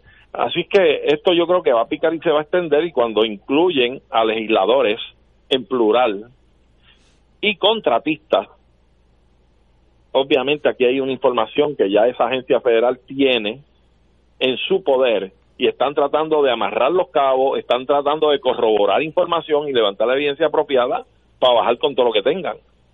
Pero yo creo que Piqui se extiende y me da pena, Charboniel yo la conozco personalmente, es una gran persona, pero me da mucha tristeza que esté envuelta en esta situación.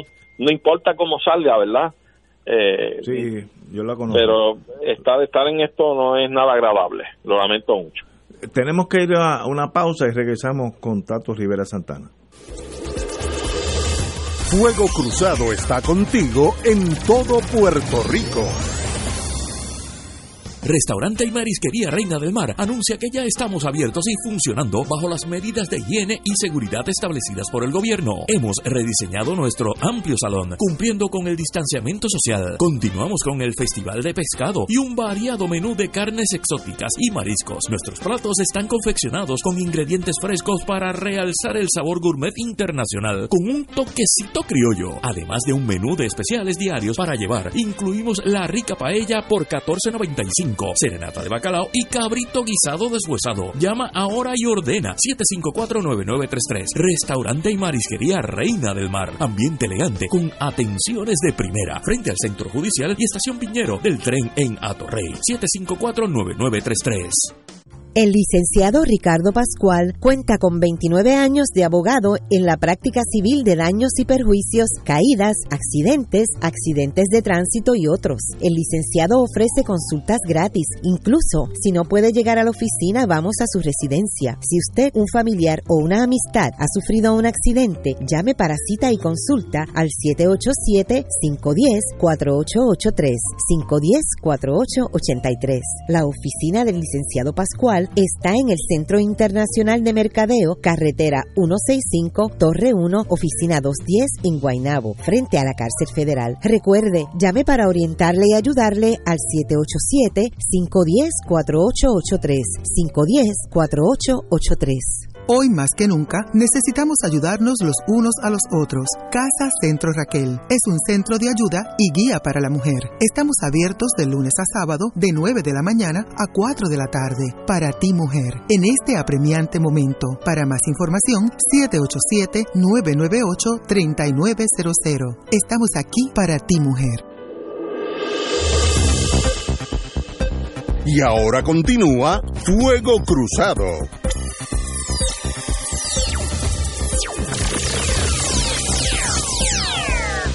Tenemos aquí las restricciones nuevas de la señora gobernadora en torno al coronavirus, pero vamos a terminar la ronda de el allanamiento a la casa, la residencia de la señora Charbonnier, de su esposo, y donde se llevaron los dos teléfonos y unos dos iPads. ¿Qué quiere decir eso?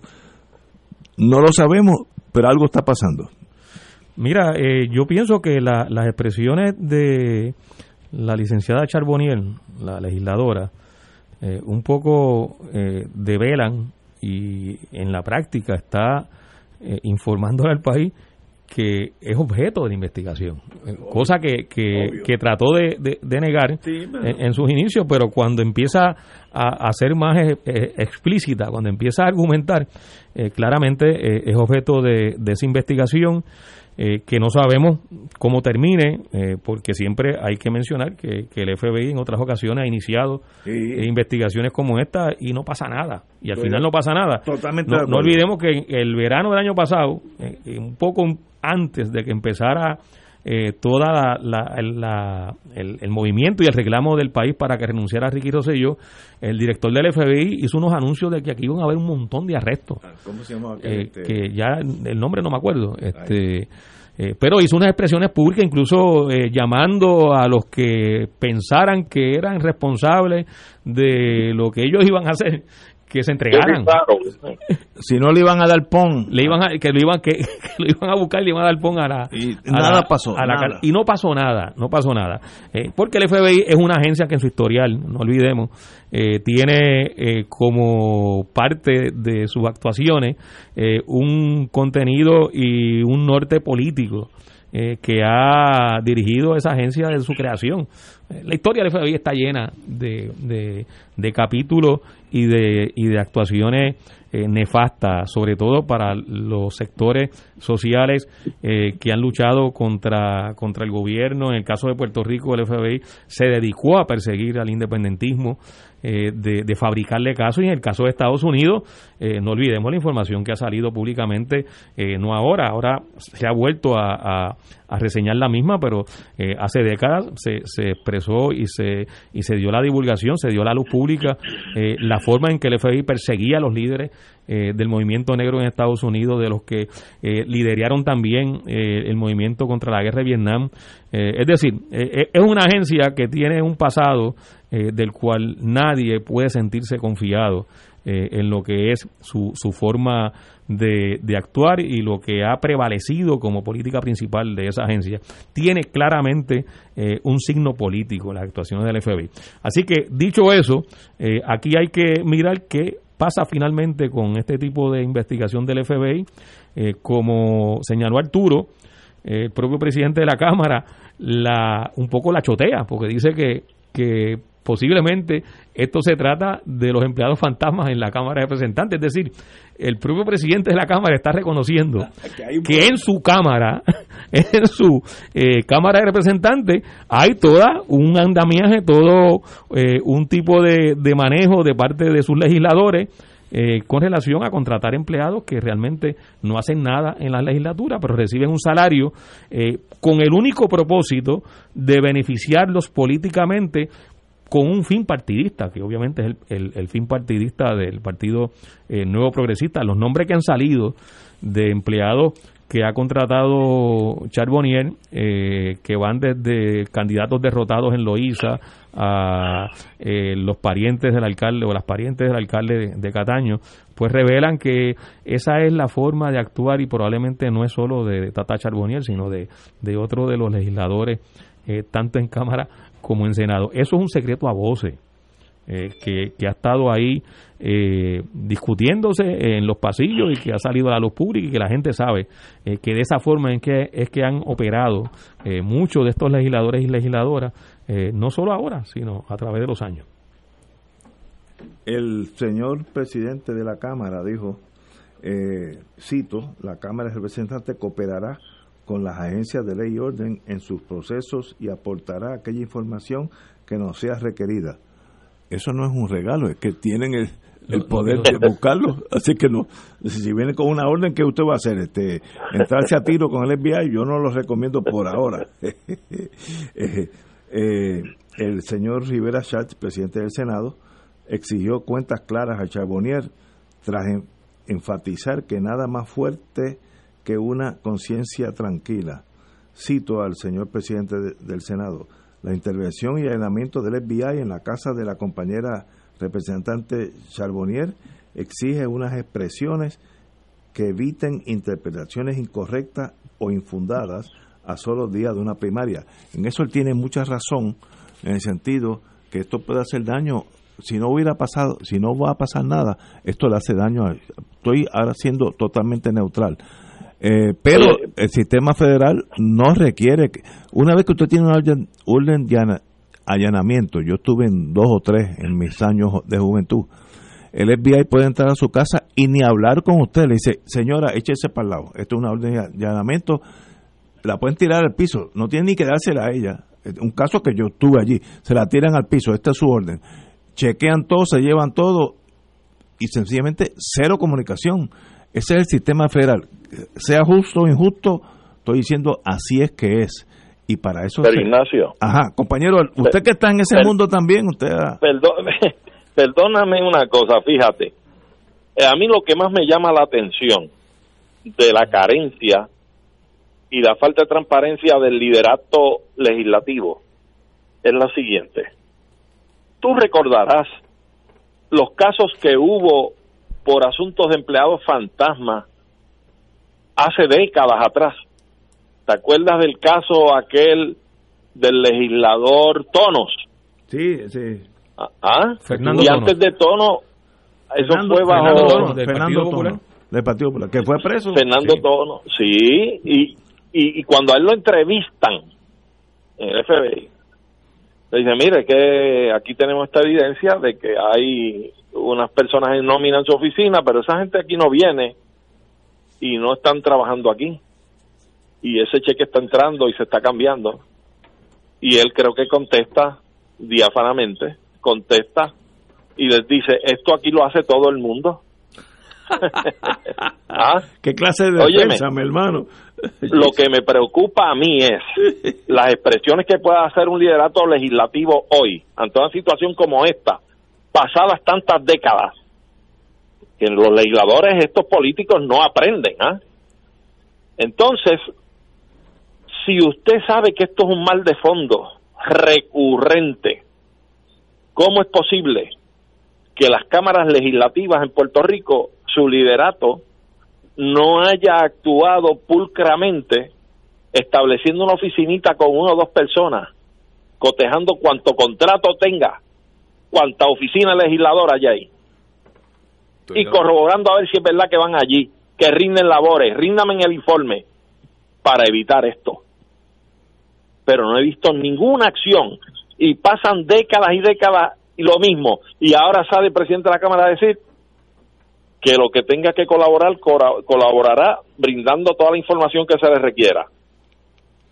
Bueno, pero- Usted debió haber tomado medidas para evitar que esto volviera a ocurrir. Esto es sencillo. Si usted centraliza que todas las oficinas legislativas tienen que informar todos los contratos que tienen allí, darle seguimiento, qué informes rinden las personas contratadas, con la evidencia y todo, un, un filtro para poder autorizar el pago por la voz rendida. Mire, aquí se evita eso, tan sencillo como eso. Pero no hay voluntad política. ¿Por qué? Porque esto se reporta y esto se factura a base del favor político y del padrinaje político, metiendo de una forma fraudulenta a gente fracasada en los asuntos políticos, pero que son importantes para la base y el enganche de la gente en la calle. Estoy- Ese es el problema. Estoy de acuerdo, estoy de acuerdo. Señores, tenemos, son las seis y media, tenemos que ir a una pausa y regresamos with Crossfire. Fuego Cruzado está contigo en todo Puerto Rico.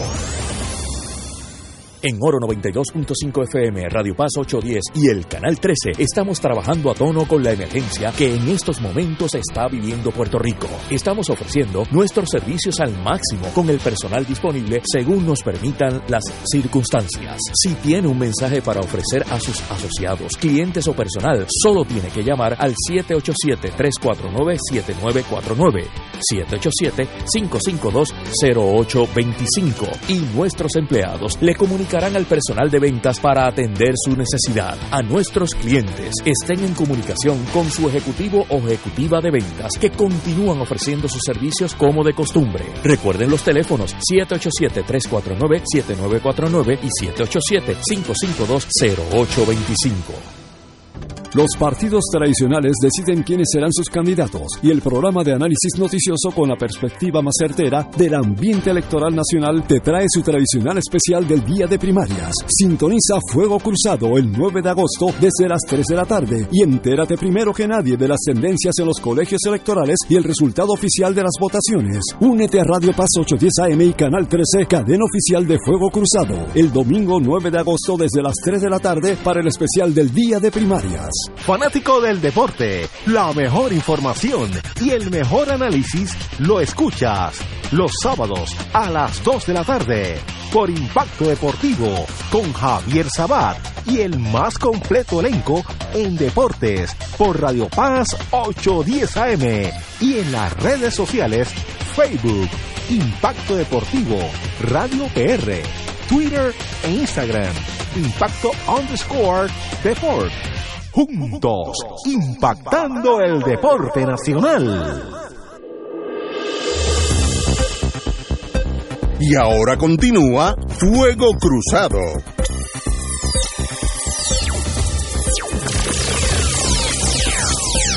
Vamos a otro tema. Primero, 1809, yo estaba ya casi por nacer, ya estaba ahí apuntado.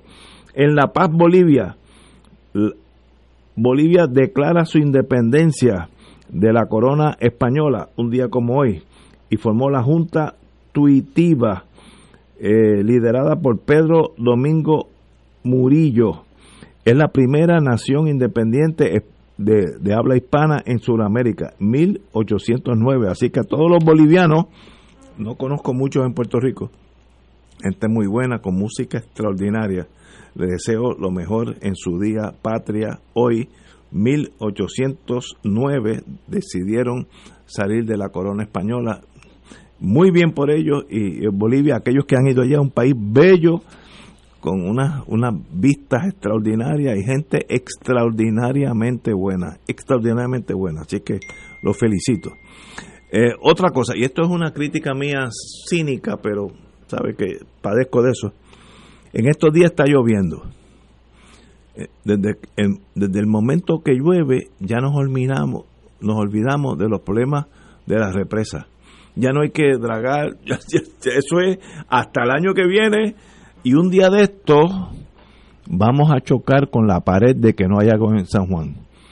Porque es cuestión de tiempo, va a haber un día, un año, pero como ya vi que está lloviendo, la señora esta que, de acueducto que sabe lo que está haciendo, me, da la impresión que conoce lo que está haciendo. Dijo, hace unos días subió un metro Carraízo, que era la más problemática, y ahora vienen dos o tres vaguadas más.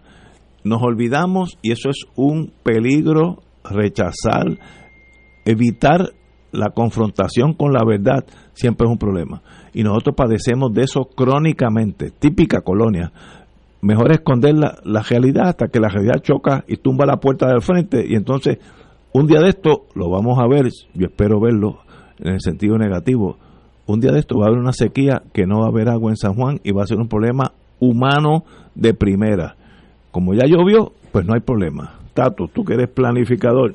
Bueno, esa ha sido la historia con relación al, al tema del agua y otros temas en Puerto Rico. Mientras existe el, asunto, el issue, en este caso una reducción en la precipitación, un racionamiento en el caso de de sectores importantes del área metropolitana de San Juan, eh, mientras exista ese, ese, esa discusión, ese problema, pues entonces se discute las soluciones o las respuestas, las alternativas que tienen que trabajarse para manejar eh, ese tipo de, de conflicto entre el consumo eh, y, la, y la oferta en el caso del agua.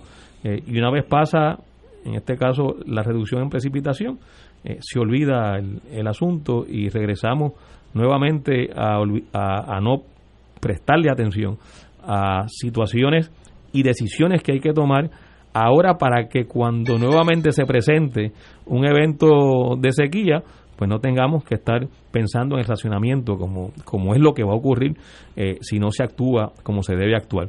Ahora, yo, yo pienso, Ignacio, que, y, me da eh, cierta, eh, como, como, explico, eh, me, me, genera una preocupación, para ponerlo en estos términos, cuando ha habido sectores económicos que están tras un proyecto de construcción con relación al agua, el tema no se agota el, el, tema lo mantienen para justificar el proyecto. Es decir, si, si cuando ocurrió la sequía del 94, que estaba el proyecto del superacueducto, había unos sectores económicos, sectores eh, desarrolladores que estaban interesados, obviamente por el beneficio económico que iba a generar la construcción del superacueducto, que mantuvieron la discusión del tema.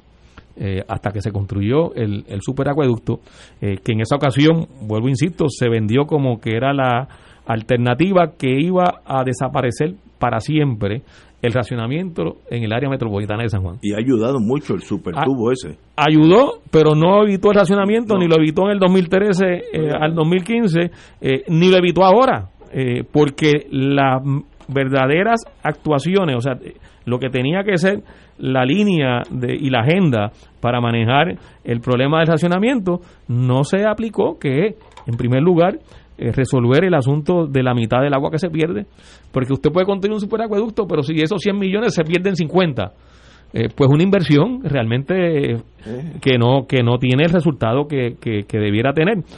igual si se construyera otro otro embalse y las pérdidas en acueducto no se corrigen, pues vamos a construir un embalse para que la mitad del agua, o sea, no tiene sentido. En, en, que, se, que se actúe de esa forma.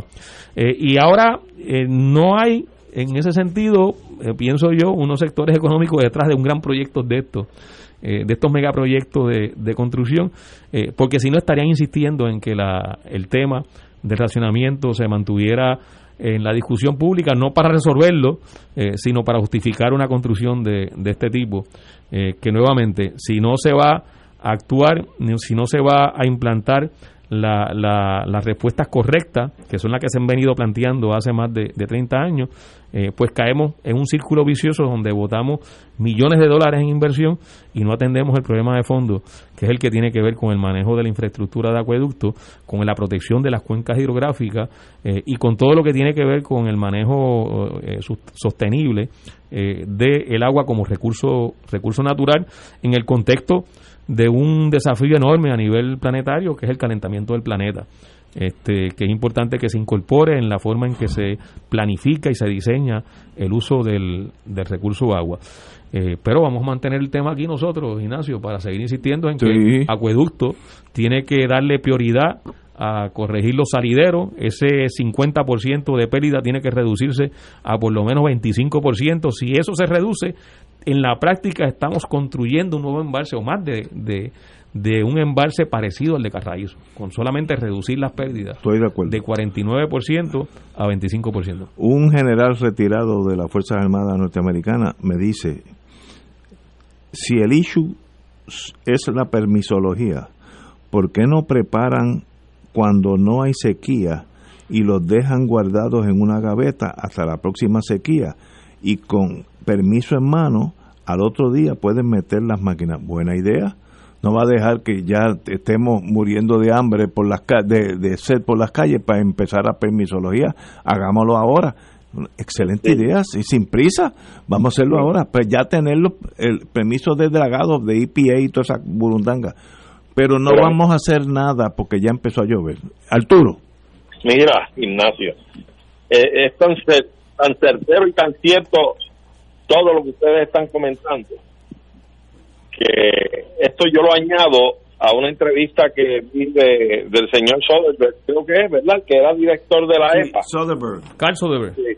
Eh, donde él informaba que hay un fondo específico, la agencia asigna acueductos, creo que es para la preservación de las cuencas hidrográficas o los acuíferas, etcétera, para una algo particular y la agencia le asigna acueducto recurrentemente todos los años 20 millones de dólares. Y en la factura que pagan los abonados, que sumamos un millón trescientos mil abonados en la isla, creo que todo abonado paga mensualmente dos dólares. Multiplicado por un millón trescientos, estamos hablando de dos milloncitos y pico, dos milloncitos seiscientos mil pesos mensuales, que es para lo mismo, para lo cual la EPA asigna los 20 millones. Y esos dos milloncitos seiscientos al año son más de 24 mil millones, digo, de 24 millones, perdón, que junto a los 20 millones de EPA son 40 y pico millones. Y creo que en esa asignación de esos fondos para trabajar en eso, se están arrastrando los pies también entonces yo digo, pero ¿cómo es posible que lo recurrente sea la mala administración, la burocracia, la falta de determinación? O sea, esto es recurrente, esto es recurrente. Y no veo una acción determinante de parte del gobierno, de los jerarcas del gobierno, para poner en cintura estos asuntos, porque es que se sigue agravando, pasa el tiempo y más se agrava. Algo tan sencillo como lo que señala, que ya ha sido discusión pública, que acaba de mencionar Tato, los salideros, un 50% del agua. Primero que el embalse está reducido en su capacidad, por lo menos en el caso de Catarizo, y todos andan picando por el mismo lado. Está reducido en su capacidad de captación en casi un 40 o un 50%. Acumula agua un 50% menos de tanta sedimentación que tiene. Y encima de eso, ese 50 que acumula, la mitad se va por las tuberías rotas que hay. O sea que estás alimentando al país con un 25% nada más, eso es una ineficiencia grasa que uno no pueda exigir. Oye, el gobierno ha hecho hasta la ley del empleador único. ¿Ah? La gente que está en edificios públicos, si no tienen edificios públicos ya, pues todo está privatizado ¿Por qué tú no haces cuadrillas y las metes acá? Vamos a... O sea, aquí hay una falta absoluta de voluntad. Aquí no hay administración pública eficiente. Lamentablemente, hay que decirlo. Y es que sencillamente, yo no sé si es que les cuesta voto, les cuesta antipatía con los empleados públicos o qué es lo que ocurre. Pero aquí el país, hay que poner este gobierno en cintura para que este país esté para adelante porque la verdad es que la dejadez y la falta administrativa es enorme, es enorme y esto no puede seguir siendo así. Estoy totalmente de acuerdo. Eh, bueno, la señora, vamos a una pausa porque luego tenemos las nuevas directrices de la señora gobernadora, las tengo aquí en blanco y negro y vamos a indicarlas para que todos sepamos las nuevas rules of engagement, como diríamos en el Navy. Vamos a una pausa. Fuego Cruzado está contigo en todo Puerto Rico.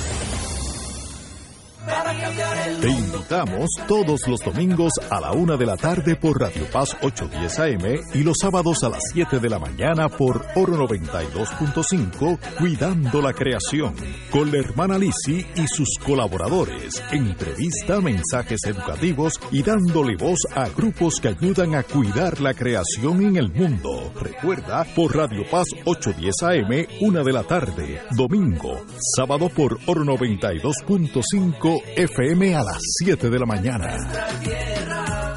Radio Paz te ofrece el mejor motivo para levantarte temprano y disfrutar el comienzo de un nuevo día de lunes a viernes con Enrique Liboy y Radio Paz en la mañana. La dosis perfecta de noticias, deportes y éxitos musicales de todos los tiempos, humor y curiosidades, calendario de actividades y tus peticiones musicales por el 787 300 4982 Conéctate con el 810 AM de lunes a viernes con Enrique Liboy y Radio Paz en la mañana.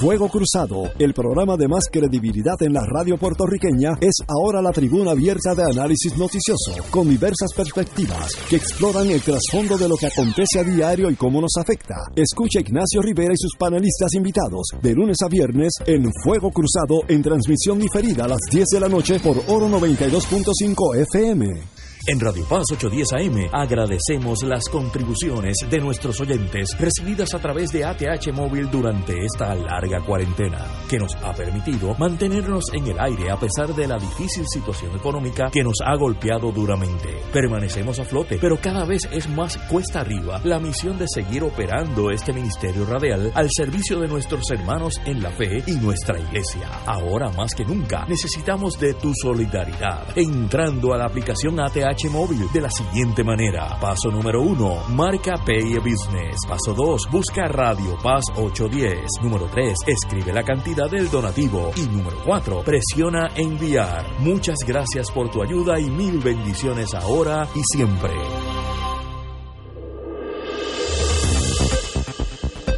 Y ahora continúa Fuego Cruzado.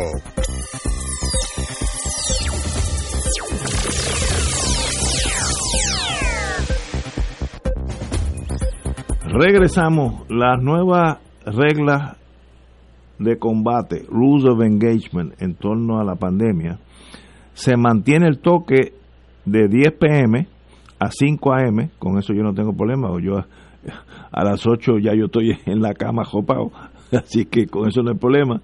Y se prohíbe las bebidas alcohólicas en todos los lugares después de las 7 pm, en todo tipo de establecimientos.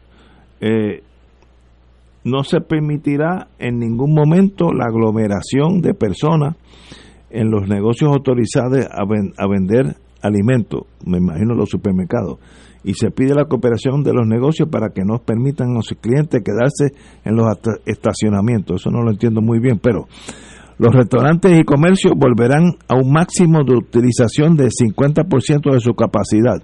Eso para muchos restaurantes que me consta personalmente es mortal. No cerrarán y quebrarán, pero esa es la vida. No se permitirán filas de espera en los negocios y los clientes deberán esperar en los carros para recoger la mercancía. Se permitirá el entretenimiento deportivo individual, yoguear, etcétera, etcétera, pero no se permitirá ningún tipo de actividad competitiva, más de uno, etcétera, etcétera. En las playas se permitirá solo un uso limitado de actividades deportivas.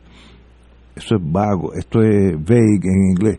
Un uso limitado de actividades deportivas. Diga, cuáles son. Eso incluye fútbol o racquetball, no sé. Y no se permitirá ir a ella a tomar el sol y, permanecer por largos periodos. Eso también es eh, impreciso. ¿Qué es largos periodos? 20 minutos, una hora, ¿sabes? ¿Y quién va a vigilar eso? ¿Y quién, quién es el que tiene allí un gelo? No se permitirá uso de neverita y silla, muy bien, por la cuestión de, de la que lo dejan allí y las tiran.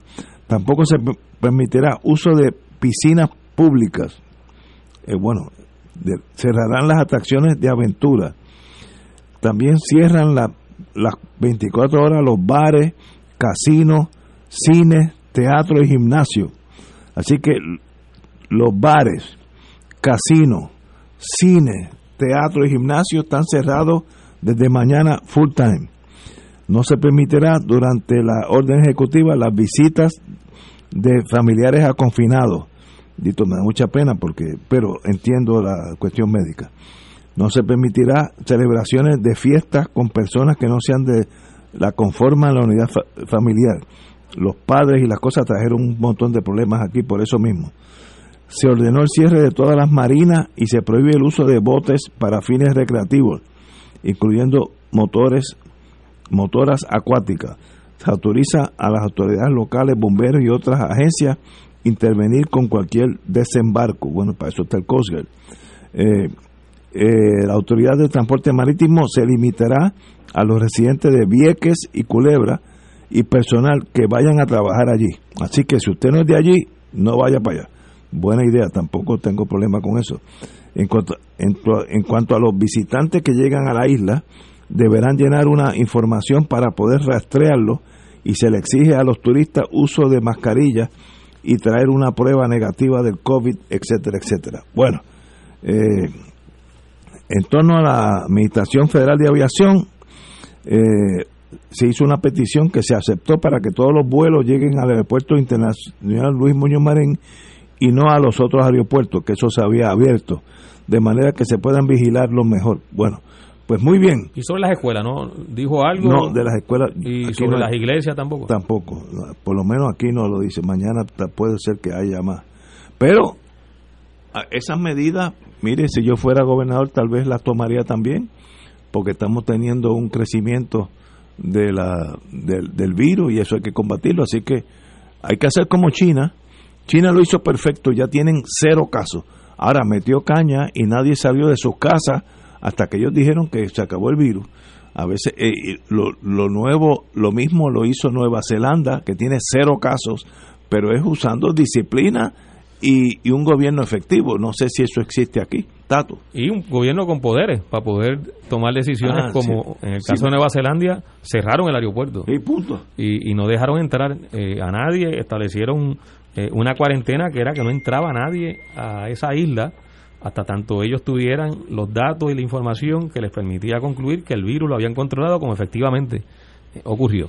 Eh, y una vez que controlaron el virus, de hecho consideraron eh, eh, la apertura del aeropuerto para aceptar vuelos desde lugares donde también estuviera controlado la enfermedad. Eh, y como El Nueva COVID. Zelanda tiene un vínculo Sí, muy sí. estrecho con Australia Sí. y buena parte del turismo eh, viene de Australia, identificaron aquellas ciudades en Australia donde exacto, donde el virus estaba controlado y podían entonces establecer los corredores aéreos entre Nueva Zelanda y, y esas ciudades. Yo no sé cómo está ahora la situación, este, aunque la información que sigue uno leyendo sobre Nueva Zelanda es que siguen controlando el- la propagación del virus y prácticamente lo tienen lo tienen controlado. Pero lo, importante de tener poderes políticos para tomar decisiones y poderlas sobre todo implantar es vital en este tipo de, de circunstancias y de situaciones.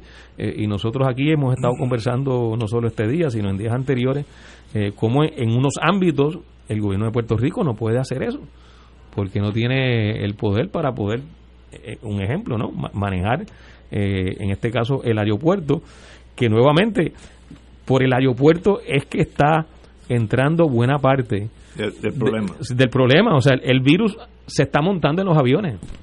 Eh, Y, y como la mayor parte de los vuelos que llegan a, a- a Isla Verde eh, provienen de, de las ciudades donde en estos momentos eh, está ocurriendo unos niveles de contagio inéditos. Este, Florida rompió récord, eh, el estado de la Florida es uno de los principales estados donde está, de hecho es el epicentro de la, de la pandemia Hoy en día. Estados Unidos y en el mundo. Sí. Eh, pero también eh, estados como Texas, eh, California, etcétera. Eh, y desde eso, de todos esos lugares están llegando vuelos a Puerto Rico, principalmente de la Florida, pero están llegando, también eh, de Texas. Eh, así que nosotros tenemos un área donde la posibilidad de que el contagio sea eh, amplio y directo que no controlamos. Ahí, vamos al estatus. Entonces, claro, es que, es que está ahí. Pero la, es verdad. La, la, la falta de poderes políticos no nos permite nosotros eh, diseñar y ejecutar lo que nos conviene a nosotros, lo que, lo que es necesario, lo que atiende nuestras particularidades y nuestras realidades. Si nosotros pudimos eh, controlar el virus hasta este momento y se controló porque todos y todas asumimos con razón lo que fue un llamado que hay que reconocérselo a la gobernadora de que nos quedáramos en nuestras casas. Y durante ese periodo eh, el virus se, controló. Eh, y, la sorpresa era cada vez que salía la información y los contagios eran bajitos, los hospitales estaban eh, prácticamente sin, sin, sin enfermos del virus en, la, en los cuartos. Y todo eso se mantuvo hasta precisamente que se dio la apertura, Ignacio. Cuando se dio esa apertura del 29 eh, de junio, esa conferencia de prensa y esa orden ejecutiva de la gobernadora que se abre prácticamente todas las actividades en el país, empieza entonces a, dispararse esa curva de contagio y entonces se da la situación que obligatoriamente lleva a la gobernadora a tomar este tipo este, de decisión, pero nuevamente eh, ojalá que esto ayude y todos esperamos a que ayude a que se controle el contagio eh, y afortunadamente como nos decía Cabanilla al principio del programa todavía ese esa incidencia alta de personas contagiadas no se ha reflejado en una gran cantidad de personas que estén llegando a los hospitales, aunque está aumentando la cantidad de, de hospitalizaciones con relación al coronavirus, pero todavía no está en proporción a lo que ha sido el aumento en, en los contagios y eso eh, eh, es una gran ventaja que hemos tenido y ojalá que eso se mantenga, esa, esa proporción. Pero si los contagios se incrementan exponencialmente y lo que decían los técnicos y los médicos que hablaron al principio de la, de la conferencia de prensa de la gobernadora es que la tendencia es que eso se incremente en la próxima semana, esa proporción de personas en los hospitales va a aumentar. Va a aumentar. Ese Va a aumentar es el, y, ese es el y el problema, es que es lo que ha pasado en las demás ciudades donde está- esto ha hecho una crisis este, terrible, es que se, eh, se desborda la capacidad del sistema eh, médico del país y entonces el costo es que la gente se muere, pero no por necesariamente por el virus, sino porque no tuvieron la oportunidad eh, de la atención médica necesaria para poder evitar que el virus llegara a, quitarle la vida.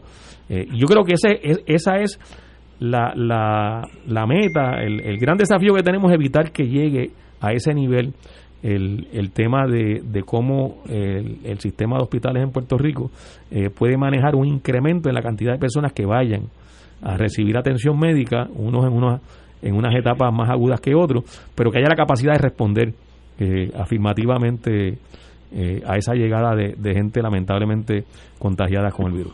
Compañero don Arturo, tiene tres minutos.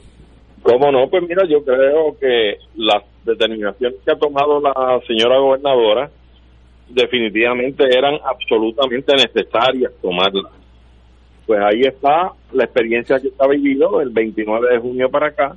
Hemos visto el alza de los contagios, el alza en las hospitalizaciones, que a pesar de los datos eh, que nos brinda Cabanilla, que son datos importantes y, son datos que, que ayudan a bajar la tensión, de que todavía hay disponibilidad de habitaciones especiales para esta- estos casos, igual que ventiladores, etcétera, etcétera, y porcentualmente estamos en buena posición aún. Pero aún así hay que prevenir, hay que evitar que lleguemos al punto en que entonces estos por ciento de esos recursos para trabajar con estos casos que lleguen a extremos en la infección eh, nos cree una crisis sanitaria de verdad que entonces termine produciendo lo que queremos evitar a toda costa, más allá de los infectados, que es el deceso y la muerte de muchas personas. Así es que yo creo que eran necesarias estas medidas, la felicito que las ha tomado, la exhorto a que se atreva a hacer cosas que haya que hacer y enfrentar eh, decididamente al gobierno norteamericano en pos de preservar la salud y el bienestar del país. Para eso hay espacio y va a quedar muy bien si lo hace, se atreve a hacerlo. Y yo antes de retirarme quiero felicitar, ya que tú lo mencionaste hace un rato atrás, quiero felicitar a todos los bolivianos en sus 211 años de soberanía nacional y de independencia. Y solamente les expreso que espero en algún momento que mi nación puertorriqueña esté unida en celebraciones dentro del mundo de las naciones libres del planeta. Como diría en otra estación de radio, eso lo veremos. Pero tú tienes vamos razón. a ver, yo espero que usted esté vivo también para que lo disfrute. Yo espero estar aquí. Pero a todos los bolivianos, mi más profundo respeto, una nación que es bella, con sus problemas, con sus triunfos, con sus vistas preciosas, con todo. Allí ha pasado todo, bueno y malo, pero siguen siendo bolivianos, del altiplano, como ellos dicen. Así que me, me, me constan dos o tres amigos que son de allí, preciosa gente en el corazón y en su música, en su folclore de primera. Felicitaciones por la independencia de Bolivia. Señores, tenemos que irnos. Así que, como no hay toque de cierre tan cercano a las 7, pues podemos irnos de aquí tranquilos para nuestras casas. Después de las 10, no, después de las 7 no hay alcohol, así que eso ya me Ese, limita. ese es el cierre. Ese- a partir de las 7 no hay... no hay alcohol, eso me limita mi vida profundamente, pero hay que sacrificarse por la patria. Señores, Arturo y Tato, muchas gracias por estar aquí conmigo. Gracias a Gracias, gracias a ti.